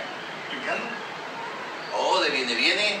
Era afuera. Afuera. ¿En serio? De viene, viene en la silla de ruedas. Pues tú traes tu sillita de ¿Qué ruedas. pasaba por tu mente? No, contento, a gusto. Porque estaba sirviendo. Porque estaba, porque le está, porque no me iba a desechar la vida, porque era el principio donde la vida no me iba a desechar, porque ya le estaba sirviendo.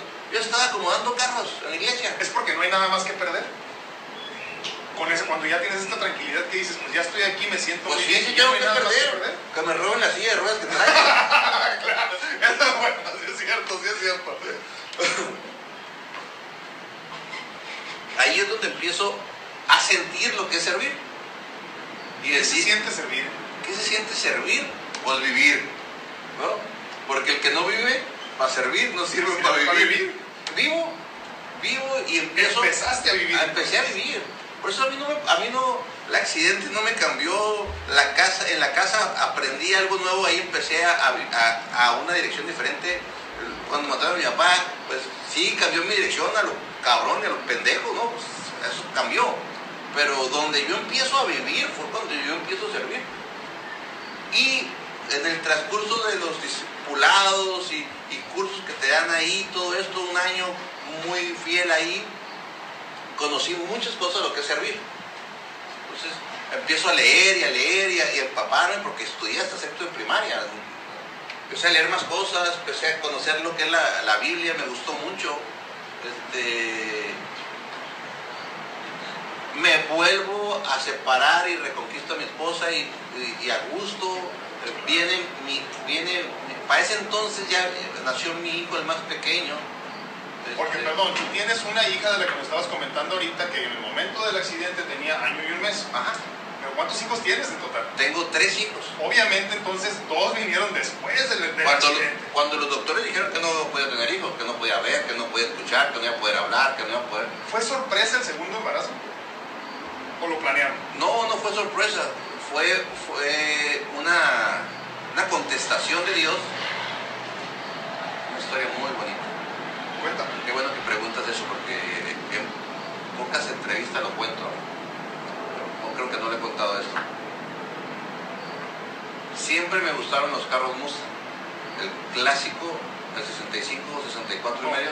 Palabras mayores, claro. convertible. Creo que a todos los, Sí, los sí, sí, hombres sí. y a los machos claro. les gusta, ¿no? Este, cuando teníamos cuatro años después del accidente sin cuidarnos, pues sí, yo, ¿cómo vas a poder tener hijos? Sí, pues ya, vivías con esa tranquilidad. Pero déjame te digo algo, ¿eh? Esa también es este eh, fruto de que no podíamos tener hijos. ya, claro. Y este también es un fruto de la equivocación, Sí, de sí. la creencia de los médicos. Tú eres Sí, sí, sí, otro, sí. Otro, otro fruto, ¿no? Pero es parte de la chamba, como decíamos hace rato. Ya en otra ocasión lo platicaremos eso. Y después de un acto le digo a Dios, bueno, Señor, siempre se lo he pedido a mi Señor el Hijo. Tú querías tener un segundo. Sí, claro. Dije, yo te quiero un hijo. Sí, lo quiero de esta relación. Del- de, la de hoy. Apunto fecha. Este, y casi, pero con esa certeza yo, este, yo no, Decretaste. ¿Mande? Decretaste. No, sí, yo no considero tener una religión. Lo que sí te puedo confirmar es que tengo una relación Una con relación Dios con- personal. Me encanta eso. Me Entonces, encanta. cuando yo le digo, no lo he tenido porque equivocadamente no te lo había pedido a ti. Dije, gracias por contestarme. Seguro, y apunto la fecha para decirle a mi esposa, un examen a los 15 días. pues estás loco, hazte el examen porque estás embarazada. No sale, ni de sangre sí. Y pues se lo hace, se embarazada. Se embaraza. Para ese entonces me hablan para meterme a un equipo de fútbol, de, de básquetbol en silla de ruedas. Y empiezo a convivir con toda la pedacera, le digo yo. y empiezo a, a- a- a- Con todo el yonki ahí. empiezo a convivir con muchos jóvenes y niños de síndrome Down. ¿Qué edad tenías? Em, cuatro años después de los 23, como 27 años. Joven todavía. Con- empiezo a, jugar básquetbol con toda la pedacera y me encuentro con unos ángeles llamados síndrome Down. con- ahí. Y siempre, yo creo que no hay gente que no te llame la atención, síndrome Down. Y más cuando puedes interactuar con ellos. Y me tocó jóvenes que interactuaban con ellos. Ya estaba sin piernas, su curiosidad preguntaban y, esto, y cuando yo contestaba, un día llego a mi casa después del entrenamiento y estoy recostado en el sillón y tengo una visual, visualizo claramente algo, un sueño totalmente despierto, con ojos cerrados, pero yo despierto y veo sentado yo en un Mustang convertible y veo a un niño con síndrome de Down, de copiloto con un casco azul con diamantina. Eso es de abonero. ¿Listo? Listo, arranco. No sé. ¿Qué pensaste en ese momento? No, no, no, no. Pues Yo creo, no, yo, ¿Vio una película? yo asocié a un niño de los que estaban ahí. Ah, ok. Pero yo lo así, mire. Este, pasó momentos, tiempo, poquito tiempo. Ya estaba, ya, ya sabía que estaba embarazada mi esposa. Y pediatra y todo eso, todo lo que se ocupaba, labor de parto. Y este, yo lo recibo el niño. Bueno, estaba en la puerta del quirófano porque yo ya traía silla de ruedas. A mi hija, a mi hija sí recibía dentro del quirófano. A él no, no me atreví por la silla de ruedas, por las bacterias todo eso. Pero el pediatra y el que lo recibió, muy amigos míos, buenos amigos. Y le digo, ¿qué onda, cabrón? ¿Cómo, cómo salió todo? Más o menos. Dije, no te hablo del síndrome Down. Dije, de lo demás. Seguro tuya. Así. Le digo, a ver, ven para acá. Nunca lo tu No, antes. no. ¿Cómo que si ya sabías que tenía síndrome de Down, por qué no me dijiste? Teníamos que tener más especialistas, más cosas, podía tener problemas del corazón, que son las primeras causas, X, de respiración, muchas cosas, ¿por qué no? Porque no lo sabía, lo sentía. Meda se apellidaba. Lo sentía, Meda. Ah, no es cierto, usted debe haber hecho el, examen a tu esposo por el ombligo y que es todo esto, me el nombre, no me acuerdo. Y así nació. Y así nació Juan Luis. Y este, pero antes de que naciera, me regalaron un Mustang convertible. Y en la capuela, casco. Un casco azul con diamantina. Este, y esa es parte del segundo hijo. Ahora tú me vas a llorar a mí, ¿verdad? ¿eh? Esa es parte del segundo hijo. Este, tiene 17 años. Eh, ahí está. Es un niño que, que pocos, yo no he visto ninguno más, pero anda en moto de dos llantas. Con síndrome de Down. Con síndrome de Down. Este, Es un ángel valiente. eh, demasiado. Salió a su padre. Sí. lo, voy, lo- lo voy a buscar porque tiene ojos verdes mi hijo. ¿No? Es un niño con síndrome de Down, 17 años, este, que anda en moto, maneja sus extremidades y coordina y es autosuficiente. ¿Quién te dio ese mensaje? Ese mensaje es que mucha gente dice, son ángeles. Sí, son ángeles porque no tienen maldad, porque vienen a, a puras cosas buenas a la tierra. Pero en lugar de ángeles le voy a llamar maestro, porque yo le pedía a Dios y le sigo pidiendo a Dios, pero ya entendí Dios, ya entendí. ya ahí muere, ya. Sí, Yo estoy igual, no te preocupes. Ya, ya, ya, ya estuvo. Yo le pedía que me diera la oportunidad de aprender cosas nuevas. Wow. que me diera la oportunidad de servirle más a la vida, que me diera la, oportunidad de cambiar, de aprender, que me diera esas oportunidades. ¿sí? Pero muchas veces creemos que los regalos vienen envueltos en papel de regalo con un moño y con una tarjeta. No, los Alfredo, los regalos vienen envueltos, abiertos de, de tórax, sin corazón, con un corazón nuevo, los, los, regalos vienen envueltos en una bomba, en un galón de 4 litros de mayonesa, los regalos de esta vida vienen envueltos en un niño con síndrome Down, los regalos de, esta vida vienen envueltos en una casa quemada, ¿no? Ahí esos regalos, que perdón, que la gente seamos tan pendejos y, y, nos dejemos guiar por el envoltorio y los tiramos, porque cuántos se pudieron haber eh, derrotado cuando les pasó el accidente, cuántos se, pudieron haber derrotado cuando, cuando les pasó lo del primer implante de, de, corazón, cuántos se pudieron haber derrotado cuando se ven con la casa quemada, cuando tenés el hijo, como niño con síndrome de cuántos esconden a sus hijos, ¿no? Aquí lo importante de la vida es abrir el regalo que hay ahí, que hay ahí con los trasplantes de corazón, que hay ahí adentro, que hay ahí en la explosión y se quedan sin piensa, que hay ahí, donde, que hay. Búscale las cosas hermosas que hay eh, con un niño de síndrome de Down. Ahí es donde te vas a dar cuenta de quién eres, de qué estás hecho y qué capacidad tienes. ¿Quieres darte cuenta? Enfrenta tus problemas. Enfrenta tus problemas. Ahí es donde yo empiezo a vivir y dije, de aquí aprendo. Este niño me va a traer a aprender. Me costó trabajo. Porque no lo quieres aceptar. No lo quieres aceptar que es, es tu maestro. Y no lo quiere aceptar el ego. Y no lo quiere aceptar el macho. Y no, lo quiere aceptar.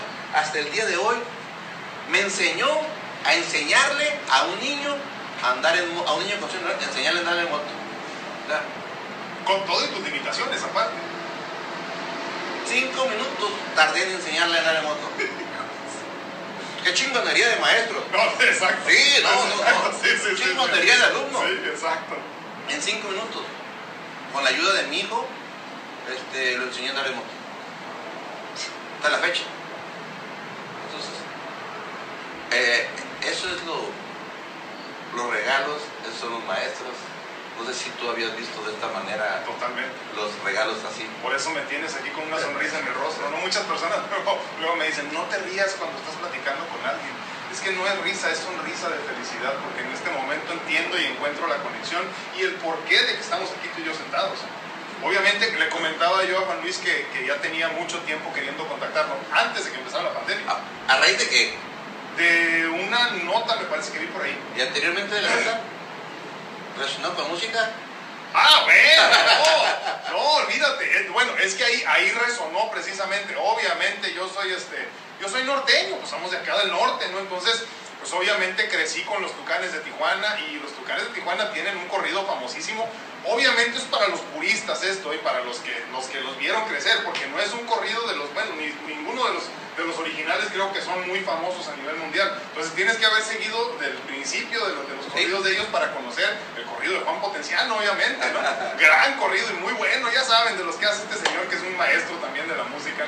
Pero, este, pero de ahí entonces cuando, cuando escucho su nombre dije, obviamente no puede ser casualidad, dije, o sea, tiene que ser un hijo de él, pero qué interesante su historia. Entonces, pues ya saben, se nos atraviesa la pandemia y todo esto, ¿no? Y ahora que estoy yo con él aquí, resuenan tanto tus mensajes, resuena tanto tu vida.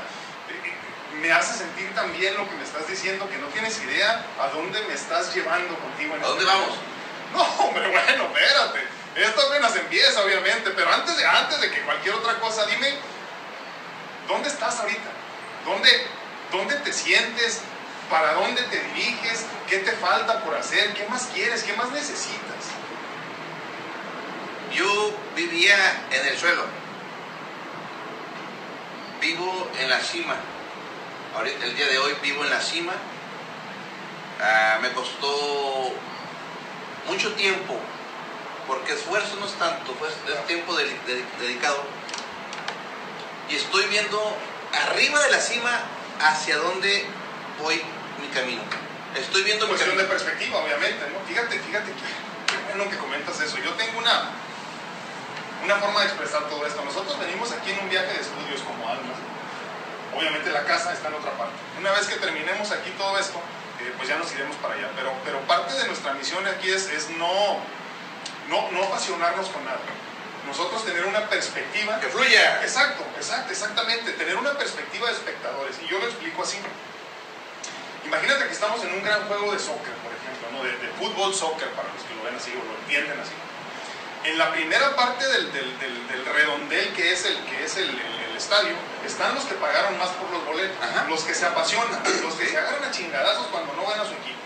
O- Los hinchas. Los, los hinchas, exactamente, de corazón. Esos son los que están más abajo en el nivel espiritual. Luego de ahí van los en medio, que no pagaron tanto por su boleto, pero igual les gusta y se emocionan y todo, y todavía se enojan o no se enojan y ya sabes, viven las experiencias y las emociones.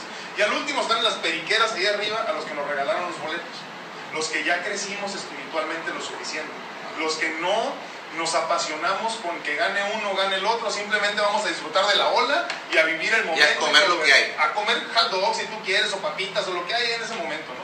Ahí es donde debemos de tratar de llegar todos. Eso es la iluminación que vamos a alcanzar aquí en la tierra todos nosotros. Yo me comprometo. Yo te veo Yo me comprometo para la gente que sea necesario poder hacer contigo. Qué chulada, mi hermano. Eso sería muy bueno. Pero déjame te digo algo. Yo te veo ahí.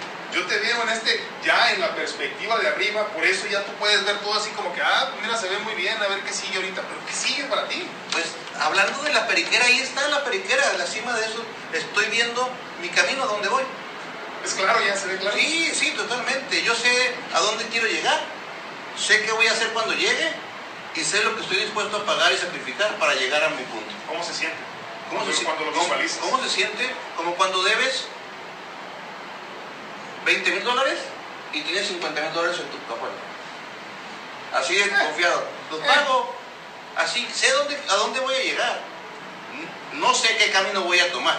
¿Quién te da esa seguridad? ¿Quién, ¿De dónde viene? ¿Quién me da esa seguridad? Pues mi relación con Dios. Pues, mi- con no hay nadie. Mi relación con el universo, mi relación con la tierra, mi relación... Con el todo, decíamos hace rato, ¿no? Pues es el todo. Claro. Es- ¿Qué es todo? Pues todo. Todo. Todo. Tú y yo somos parte del todo. Todo, sí. Esa seguridad. Todos jodidos y todos chuecos y lo sí, sí, sí. Parte del todo. Sí. Entonces, esa es mi seguridad. Yo desde que pasó el accidente, y, y no desde el accidente, desde mi infancia, este, yo sabía que, ibas, que, que me iban a salir las cosas bien. O sea, después de las narices que me pegaron, yo sabía que iba a estar bien. Después de lo que me golpeara la vida, yo sabía que iba a estar bien. Cuando me explota la bomba, yo sabía que iba a estar bien, que no iba a morir.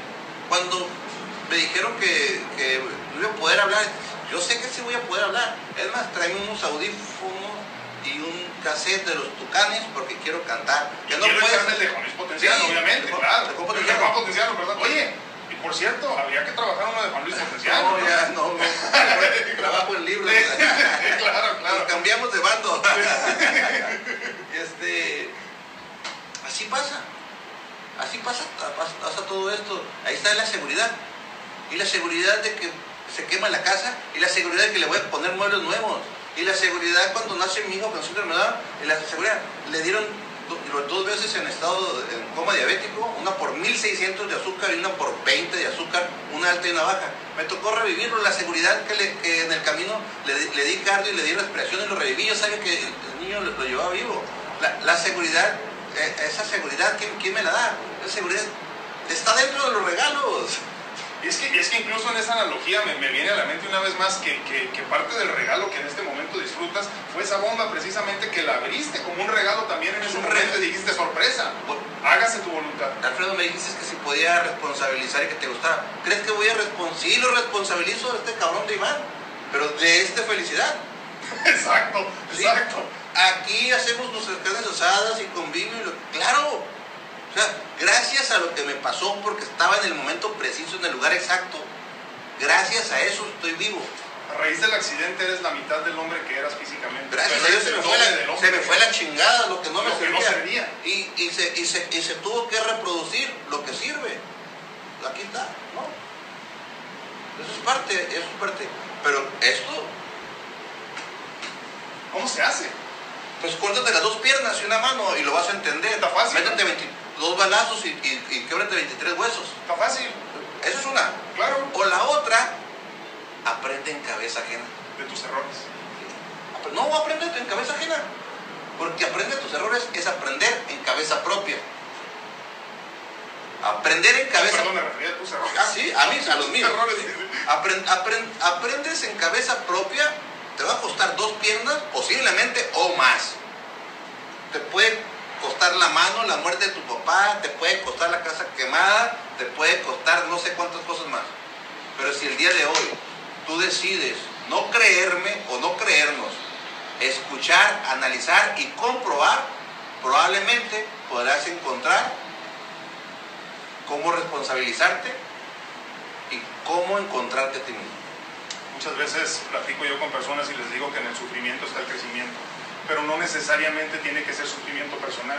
Yo puedo aprender de todo lo que tú en este momento le estás enseñando al mundo. ¿Qué puedes dejarnos como mensaje final de todo lo que tú has aprendido? Así como nos decías ahorita esto, ¿cómo le hacemos para llegar a ese momento sin tener que sufrir? ¿Cómo le hacemos sin físicamente perder las piernas? ¿Cómo le hacemos para armarnos de valor y sin decirnos esto tan trillado de échale ganas, tú puedes? ¿Cómo le hacemos? Échale tiempo, no son ganas, se llama tiempo. Las ganas no se pueden medir, el tiempo sí. Cierto, cierto. Fíjate que hay una, una, una parábola. Perdón, ¿qué te tocas ahí? Platícanos. Tengo una colostomía todavía. Tengo una colostomía que es la que, la que, la que me toca y, y con el calor el plástico te da comezón. ¿Quieres más pretextos? digo, digo nomás, digo, por si quieres, ¿no? Si quieres le seguimos a todas las dolencias que tiene y dónde este hombre está, ¿verdad? Pero bueno, adelante. Ah, es, es la historia de cómo supuestamente las águilas se renuevan. Ah, cómo no. Sí te escuché platicarlas. ¿Te gustaría que terminara Por con eso? favor, por favor. Este, Y luego me das tu punto de vista de cómo lo puedo hacer yo en un humano limitado, Claro. y todo lo que dijimos. te- esto está en internet y desde que yo lo leí, primero lo leí en la Biblia, que dice, y, renu- y renuévate como las águilas. Que ser como las águilas de la América cuando compradores. claro, obviamente, El mejor equipo de México. Claro, O sea, es el que tiene más campeonatos. sí, claro. Vamos a, vamos a ver si los demás están de acuerdo. Vámonos por los resultados. Ese ya es el problema de ustedes. No es eso. Y en algún momento, me, José Luis Rivera, el abuelo, el que te hablé, que fue el que me indujo y me convenció y me apoyó y, y me llevó a la primera conferencia, me regala un cuadro eh, de Renuévate como las águilas. Y luego me dice, lee, este, lee esta historia. Y desde ahí lo agarré para mí, porque siempre hiciste tuyo. siempre me siempre a mi papá le decían Tona y Tona era el sobrenombre o el nombre de una águila negra de, de unas caricaturas Oh, y siempre me quedé yo con las águilas y siempre me han gustado me apasionan las águilas mi papá jugó o perteneció a la UDG a los Leones Negros en Guadalajara mi familia chivista o del Atlante perdón del, del Atlas aparte de ser Contreras, pero no era ser Contreras, no, no, del día de hoy te lo digo honestamente, es por las águilas. sí, claro, claro. Mi animal favorito son- Ahora lo entiendes Sí, eso, pues. Desde ahí viene. Cuando yo leo esto, que las águilas son unos animales longevos que logran vivir hasta 70 años, que ese animal le dicen, o es el único animal que tiene la mejor vista. ¿Sabes por qué te dicen vista de águila? Me imagino porque es muy buena, pero nunca lo, he- nunca lo he investigado. Es el único, ni toda la gente dice que porque tiene una muy buena visión, pero no es lo maravilloso eso. Lo maravilloso que es el único animal que puede volar en dirección del sol sin cegarse. Ah, eso es muy buen punto, ¿sí? ¿eh? Entonces, es- esa es la vista de águila. Oye, que tiene mucho que ver con el ego eso, ¿no? O sea, acercarte a tu mejor versión sin creértela mucho, por ejemplo. así, Sin quemarte con tu propio brillo. exactamente, y, y- y vo- y volar, eh, otra más cabrita, ¿no? Y volar hacia lo caliente, a lo más difícil, Y pero no quemarte. te, y no quemarte, no, No te pasa. quemarte. Así es la vida. Sí, es. Entonces, me encanta ese animal, Y se renueva cómo. logra vivir 70 años.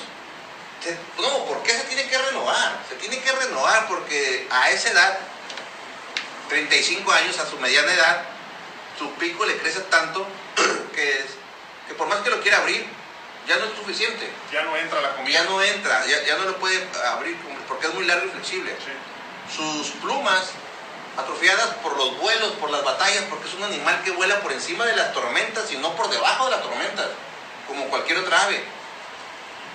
Ya están demasiado lastimadas o ya no tiene algunas, le cuesta demasiado esfuerzo levantar el vuelo.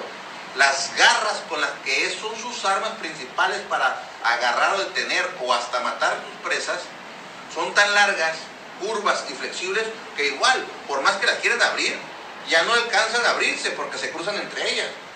Este animal, no teniendo un cerebro como lo tiene el, el, o lo tenemos el ser humano, con la capacidad de pensar. Dije la capacidad de pensar porque no porque tengas cerebro piensas, ¿eh? Con la capacidad, sí tenemos la capacidad, pero no todos pens- pensamos. No, y tenemos la posibilidad. Sí, ese animal no teniendo el cerebro que tiene el ser humano con la capacidad de pensar, toma una decisión de vida o muerte. O se renueva, o se renueva, o se le lleva la chingada. Así. Así. ¿Y qué es lo que tiene que hacer? Pues normalmente tiene que se remonta a lo alto de un peñasco o a lo alto de una parte donde construyó su- de sus nidos. Similar a una pandemia, ¿no? Más o menos, es cierto. Sin comer, sin tomar agua, sufriendo fríos, calores, miedo porque un depredador no lo alcance. Sí, claro. Y eso vale más. Golpea su pico contra la roca hasta quitárselo. Se los tumba. Se lo tumba. Yo me imagino que debe doler bastante romperte el hocico. Claro, claro. Espera que le salga uno nuevo. Cuando le sale nuevo, con ese pico nuevo se arranca todas las plumas. Cada pluma que le estorbaba. Se arranca cada uña que, les- que no les servía para agarrar sus presas. Ese animal, después de cinco meses de renovación, equivalente son 150 días, Sí. sale a su vuelo de renovación. Tú te puedes imaginar con qué facilidad podría cazar con pico nuevo, plumas nuevas y garras nuevas Y toda esa experiencia. y la experiencia de Oh. media vida. ¿Qué le hace una, una, una, una presa? Nada. El día de hoy yo me despido con esta reflexión. Que esta frase te la regalo y te digo lo demás. ¿Qué esperas perder para empezar a ganar? Te reto a que te quites o te renueves el pico que te estorba. ¿A cuál, cuál pico que te estorba? Aquel pico que habla estupideces, pero no para afuera, ¿eh? Esas estupideces para adentro. No te lo mereces, no tienes la capacidad, no lo vas a lograr. ¿Para qué voy si no me van a hacer caso? ¿Para qué voy a ir a ese casting si, si hay mejores que yo? Si voy a perder la oportunidad, voy a perder mi tiempo. A ese pico que te hablas para adentro. O al pico que hablas para afuera para solamente quejarte y echarle la culpa a los demás. O menospreciar lo que hay. Tú sabes cuál es el pico que te tienes que cambiar o renovar. Aquellas plumas que has dejado perder por miedos, por mediocridad, por no querer salir de tu zona de confort, por no arriesgar. Porque es más fácil la cobardía, es más fácil la mediocridad, es más fácil la zona de confort. Y esas ah, plumas no te van a llevar, o no te han llevado a volar por arriba de tormentas. El día que tú te las cambies, vas a volar por encima de tus tormentas. ¿Cuáles son tus tormentas? Todo lo que te atormenta, dice uno. ¿no? ¿Qué, qué te atormenta? ¿Te atormenta tu economía? Quítate las plumas que te estorban. ¿Te atormenta tu obesidad? Quítate las plumas que te estorban. ¿Te at- ¿Qué te atormenta? Quítate las plumas que te estorban. Renuévatelas para que puedas volar por encima de las tormentas. ¿Cuáles son las garras que has dejado crecer? Aquellas garras las cuales te han estorbado para agarrar lo que es tuyo en este mundo. ¿Qué hay? ¿Qué es tuyo en este mundo, Alfredo? Nada. Para mí nada. Y todo. Todo a la vez. Nada y todo. Es cierto. Porque puedes Lo que tener quieras. lo que quieras tener. Todo es ¿Qué carro te gusta, Alfredo? Sí, el que sea. Como decíamos ahorita, un Mustang. Ahí está. ¿Cuántos hay? Infinidad. ¿Por qué no lo tienes? Exacto. Porque Exacto. Tienes uñas largas que te están estorbando para agarrarlo. ¿Qué quieres en esta vida? Hay de todo. Todo está al alcance. Todo está al alcance. Tienes que prepararte para ver las oportunidades, para que las oportunidades puedas, las, las oportunidades las puedas lograr. Así que yo me gustaría quien de ustedes aceptara el reto y en este video hagan saber cuál es el reto y cuáles son las plumas que te vas a quitar, cuál es el pico que te vas a quitar y cuáles son las garras. Si re- realmente te ha gustado lo que está haciendo Alfredo, comparte este video, pero antes de que lo compartas, pon tu mensaje que te gustaría renovarte. y aquí estás dispuesta. Y me despido con esas tres palabras que son las que me han llevado hasta donde estoy el día de hoy.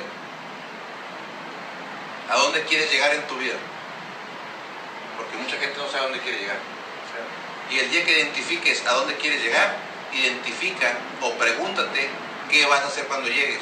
Porque luego hay ingenieros titulados que no saben qué hacer con el título. Luego hay cualquier profesión que no sabe qué hacer con eso porque estudió la carrera que su papá le dijo o la que estaba de moda. ¿A dónde quieres llegar? Toma dirección.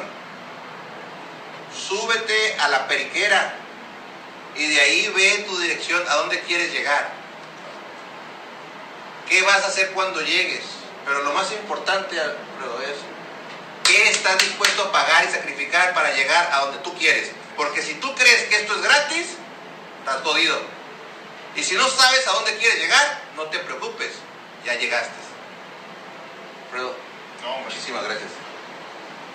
Hay muchos halagos que te puedo regalar en este momento, pero el que mejor creo que queda, eres un águila, mi hermano. Eres un águila verdaderamente. Me da mucho gusto que la vida, el universo, el destino, tú mismo, por errores a lo mejor en el pasado, te hayas quitado todas esas que, híjole, garras, eh, pico, plumas, y te hayas convertido en el águila hermoso que eres en este momento. Duele, Bastante, me imagino. pero el día de Pero hoy... vale la pena. Uy, uy, uy. No sé a qué le llaman caro a la gente, Claro. porque no ha pasado lo caro por mi vida. Sí. Doloroso, costoso, tiempo, sí.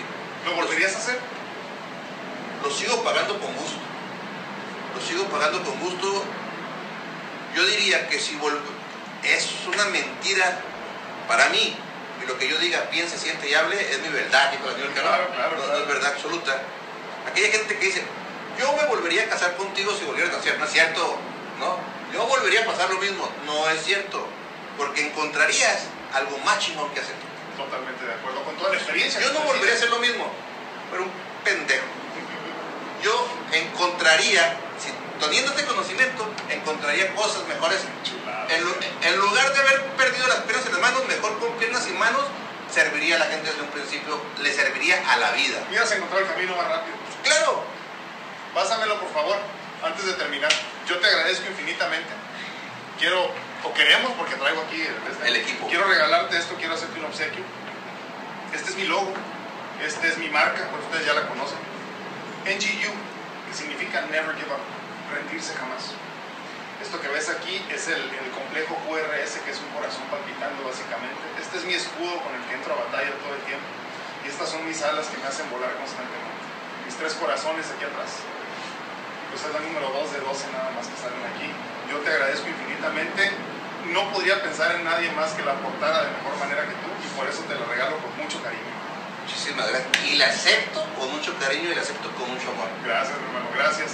Este, híjole. Ah, perdón. Cambiamos. Ah, claro. Pero autografiado, si no, no. Claro. Este es mi logo, Que sí, a ver, yo lo sostengo. ¿Qué significa? mi mano, la J de Juan, mis tres hijos y los dos pilares de la familia, mi esposa y yo. ¿Sí? Y aquí está, si te interesa saber un poquito más, si te interesa saber de fotos, ah, aquí tenemos fotos, ¿me puedes ayudar? Sí, claro. De atrás, Aquí atrás. Ah, mira. Para dar una conferencia, días en el, todavía días adentro del hospital. Ahí se ven las quemaduras. Aquí está cómo estaba dentro del hospital todavía sin estar totalmente curado. La primera conferencia que di para una ¿Qué fue, en qué año? Eh, ay, casi como cinco años, cinco o seis años. Unas palabras de reflexión, nadando, mi mamá, mis hermanos, Na- nadando el hombre, ¿eh? Nadando. Nomás para que vean. aquí flotando como boya humana. mi amigo David, el Que que... con, con- con él fue el que se suscitó el, el accidente. No, no, no, no, no. David es una- un amigo que me acompañó los seis meses en los hospitales, todos los días. Wow. Y es una foto de aquí de... Jugando paintball. Y, y tienes tu silla para Sí, paintball específica. que yo la hice. Qué chulada. Esa silla yo- Bueno, porque aparte eres herrero. Sí, así es. Esa silla yo la hice en las montañas de Big Bear, en un Exacto, torneo, ahí, sí. en un torneo, aquí festejando un primer lugar. Qué bárbaro. ¿Qué más tenemos por ahí? Oh, Eh, digo, hablando de vida plena, ¿eh? Nomás tenemos una, una foto tirándonos de paracaídas. Que esto muy pronto lo quiero hacer contigo. Va. Sí, este, En octubre lo hacemos otra vez. sí, ¿no? primero Dios.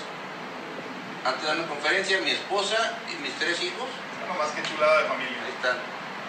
Están muy guapos. Qué Obviamente aquí la patrona. Sí, de son los milagros que hace Dios. No, ahí. No, se me hace que nos brincamos uno. Sí, mira, acá enfrente. Oh, sí, sí tuve pies. Acá está la Ahí huella. está la prueba, sí, sí, sí. El primer bailable de la primaria, mi portabebé, en Cartolandia, una caja de cartón de huevos. Literalmente en cartón, ¿eh? Es una, es una caja de cartón de huevos. Voy a tratar de compartirles las imágenes al final del video. Eso me parece que, que quedaba una cana. Sí, mira, aquí está. No, ordeñando vacas en el rancho. Para que vean que sí era ranchero, no mentiras, ¿eh? Pues no, si soy ranchero, aunque no, se me vean, claro. no, no se me vean las botas ni el sombrero. mi papá en, una- en un ruedo vaquero, mi hija cuando nació. O sea, Juan Luis potencial original y el 2.0. Juan- mi papá es Juan nada más, pero es Juan Ah, ok, Juan, ok. En algún momento pensé que era Juan Luis o Juan el, Manuel. el Tona.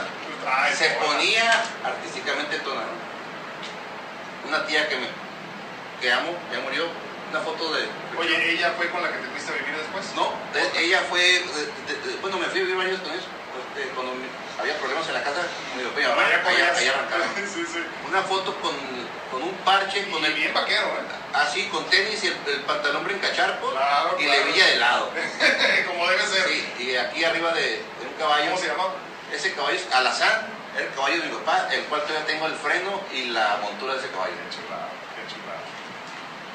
Y estas pues ya las, ya las vi. Esas fueron las que ya vimos, pero bien. No, pues yo te agradezco, mi hermano, de veras, todo este tiempo.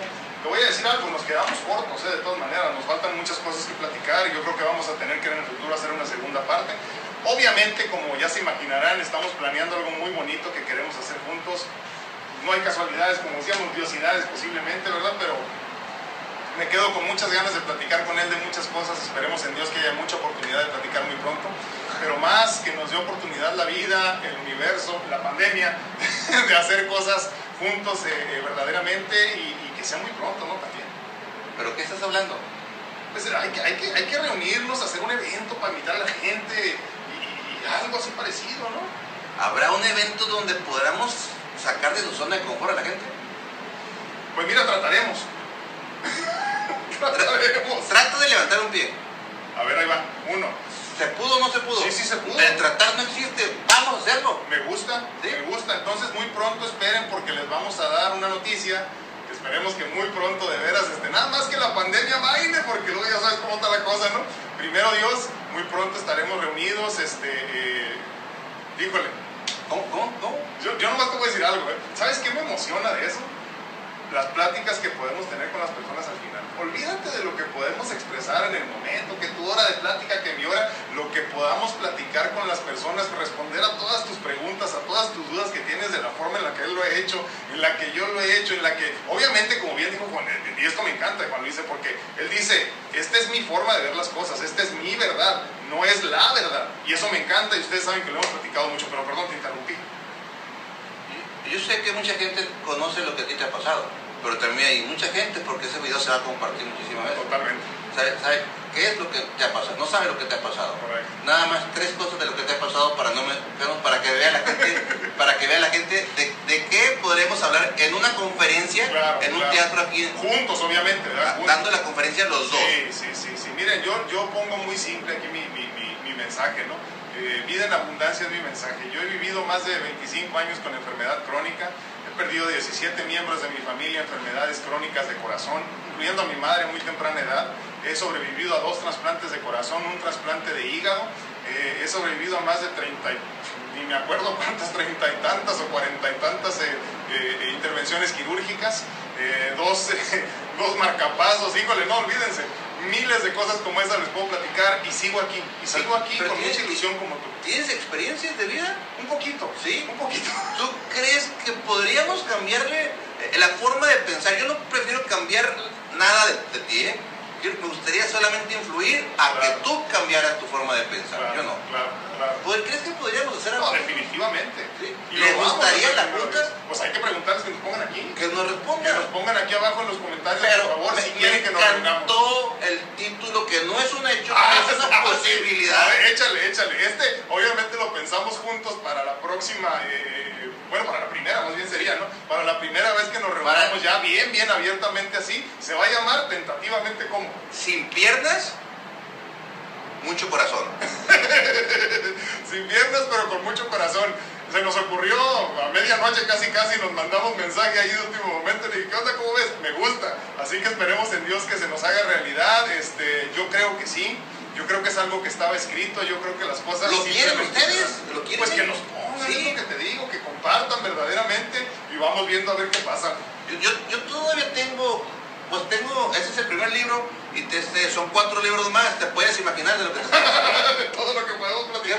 Hablar de- Es cierto, es cierto. No, y te digo, a mí me apasiona eso, como te digo, como quiera, escucharnos hablar, vale gorro, pero que podamos compartir con ustedes uno a uno después de año y medio de no poder estar cerca, que puedas preguntarle a Juan Luis todo lo que quieras, de cómo le hace, cómo le hizo, cómo le va a hacer, que puedas platicar conmigo, todo eso me llena de ilusión y espero en Dios que muy pronto podamos hacerlo verdaderamente. Lo que estamos haciendo, las, las mentorías, Exacto, exacto. que se suban en el tren de nosotros. Sí. El, el tren que nosotros estamos manejando, ellos pueden ir de pasajero, que el día de mañana tú puedes ser el chofer. Yo creo que con eso terminamos, ya no quiero añadir nada más. Hermano, mi águila, yo te agradezco infinitamente la oportunidad que me brindas en este momento de estar aquí contigo, de aprender de ti, porque obviamente a partir de este momento eres uno más de mis maestros y te lo agradezco infinitamente que me des la oportunidad de estar aquí en tu casa, con tu familia. Bienvenido. Gracias de veras ay, y que me recibiste con todo este gentío que traigo ahora aquí, ¿verdad? Te agradezco infinitamente. Gracias a todos ustedes de aquel lado de la pantalla también infinitamente agradecido con ustedes. Estamos aquí porque, porque tenemos algo que decir, porque queremos verdaderamente mejorar tu vida. Obviamente en el proceso, en este, en este egoísmo saludable del que tanto hemos hablado, también nosotros nos alimentamos de todo lo que hacemos. Lo hacemos primero por nosotros, pero al final de cuentas lo hacemos por todo. Y, y por todos, perdón, y te agradecemos infinitamente que hayas estado aquí con nosotros acompañándonos. Muy pronto tendremos mucho más que ofrecerte, estoy muy emocionado por todo esto. Por lo pronto, gracias una vez más. Gracias a ti también. Y nos vemos muy pronto, primero Dios, ¿verdad? junto con todos. Claro, En octubre, si Dios quiere, nos aventamos el avión con él. ¿eh? Así que pónganse las pilas porque da un taller chingón verdaderamente. Así que, híjole, está- no. todos los veranos hacemos un taller que se, que se llama, más bien ¿para qué es? Es para identificar, aceptar y enfrentar miedos. ¿Qué más ocupas? ¿Qué más ocupas? Nos vamos a una casa con alberca, con mesas de juego, donde te damos, entre tres amigos, te, da- te damos tres especialistas en eso. Es, un neurólogo colombiano, un amigo psicólogo de Tijuana de aquí, tu servidor, y siempre llevo uno o dos más invitados, donde te damos un taller para cómo puedas identificar, aceptar y vencer tus miedos, y te graduamos tirándote de, de un avión en paracaídas. Si te gusta, lo podemos hacer. No, lo vamos a hacer primero Dios, ustedes también para que nos acompañen. Cuídense mucho, que Dios los bendiga. Nos vemos, nos escuchamos y platicamos a la próxima. Gracias. Gracias.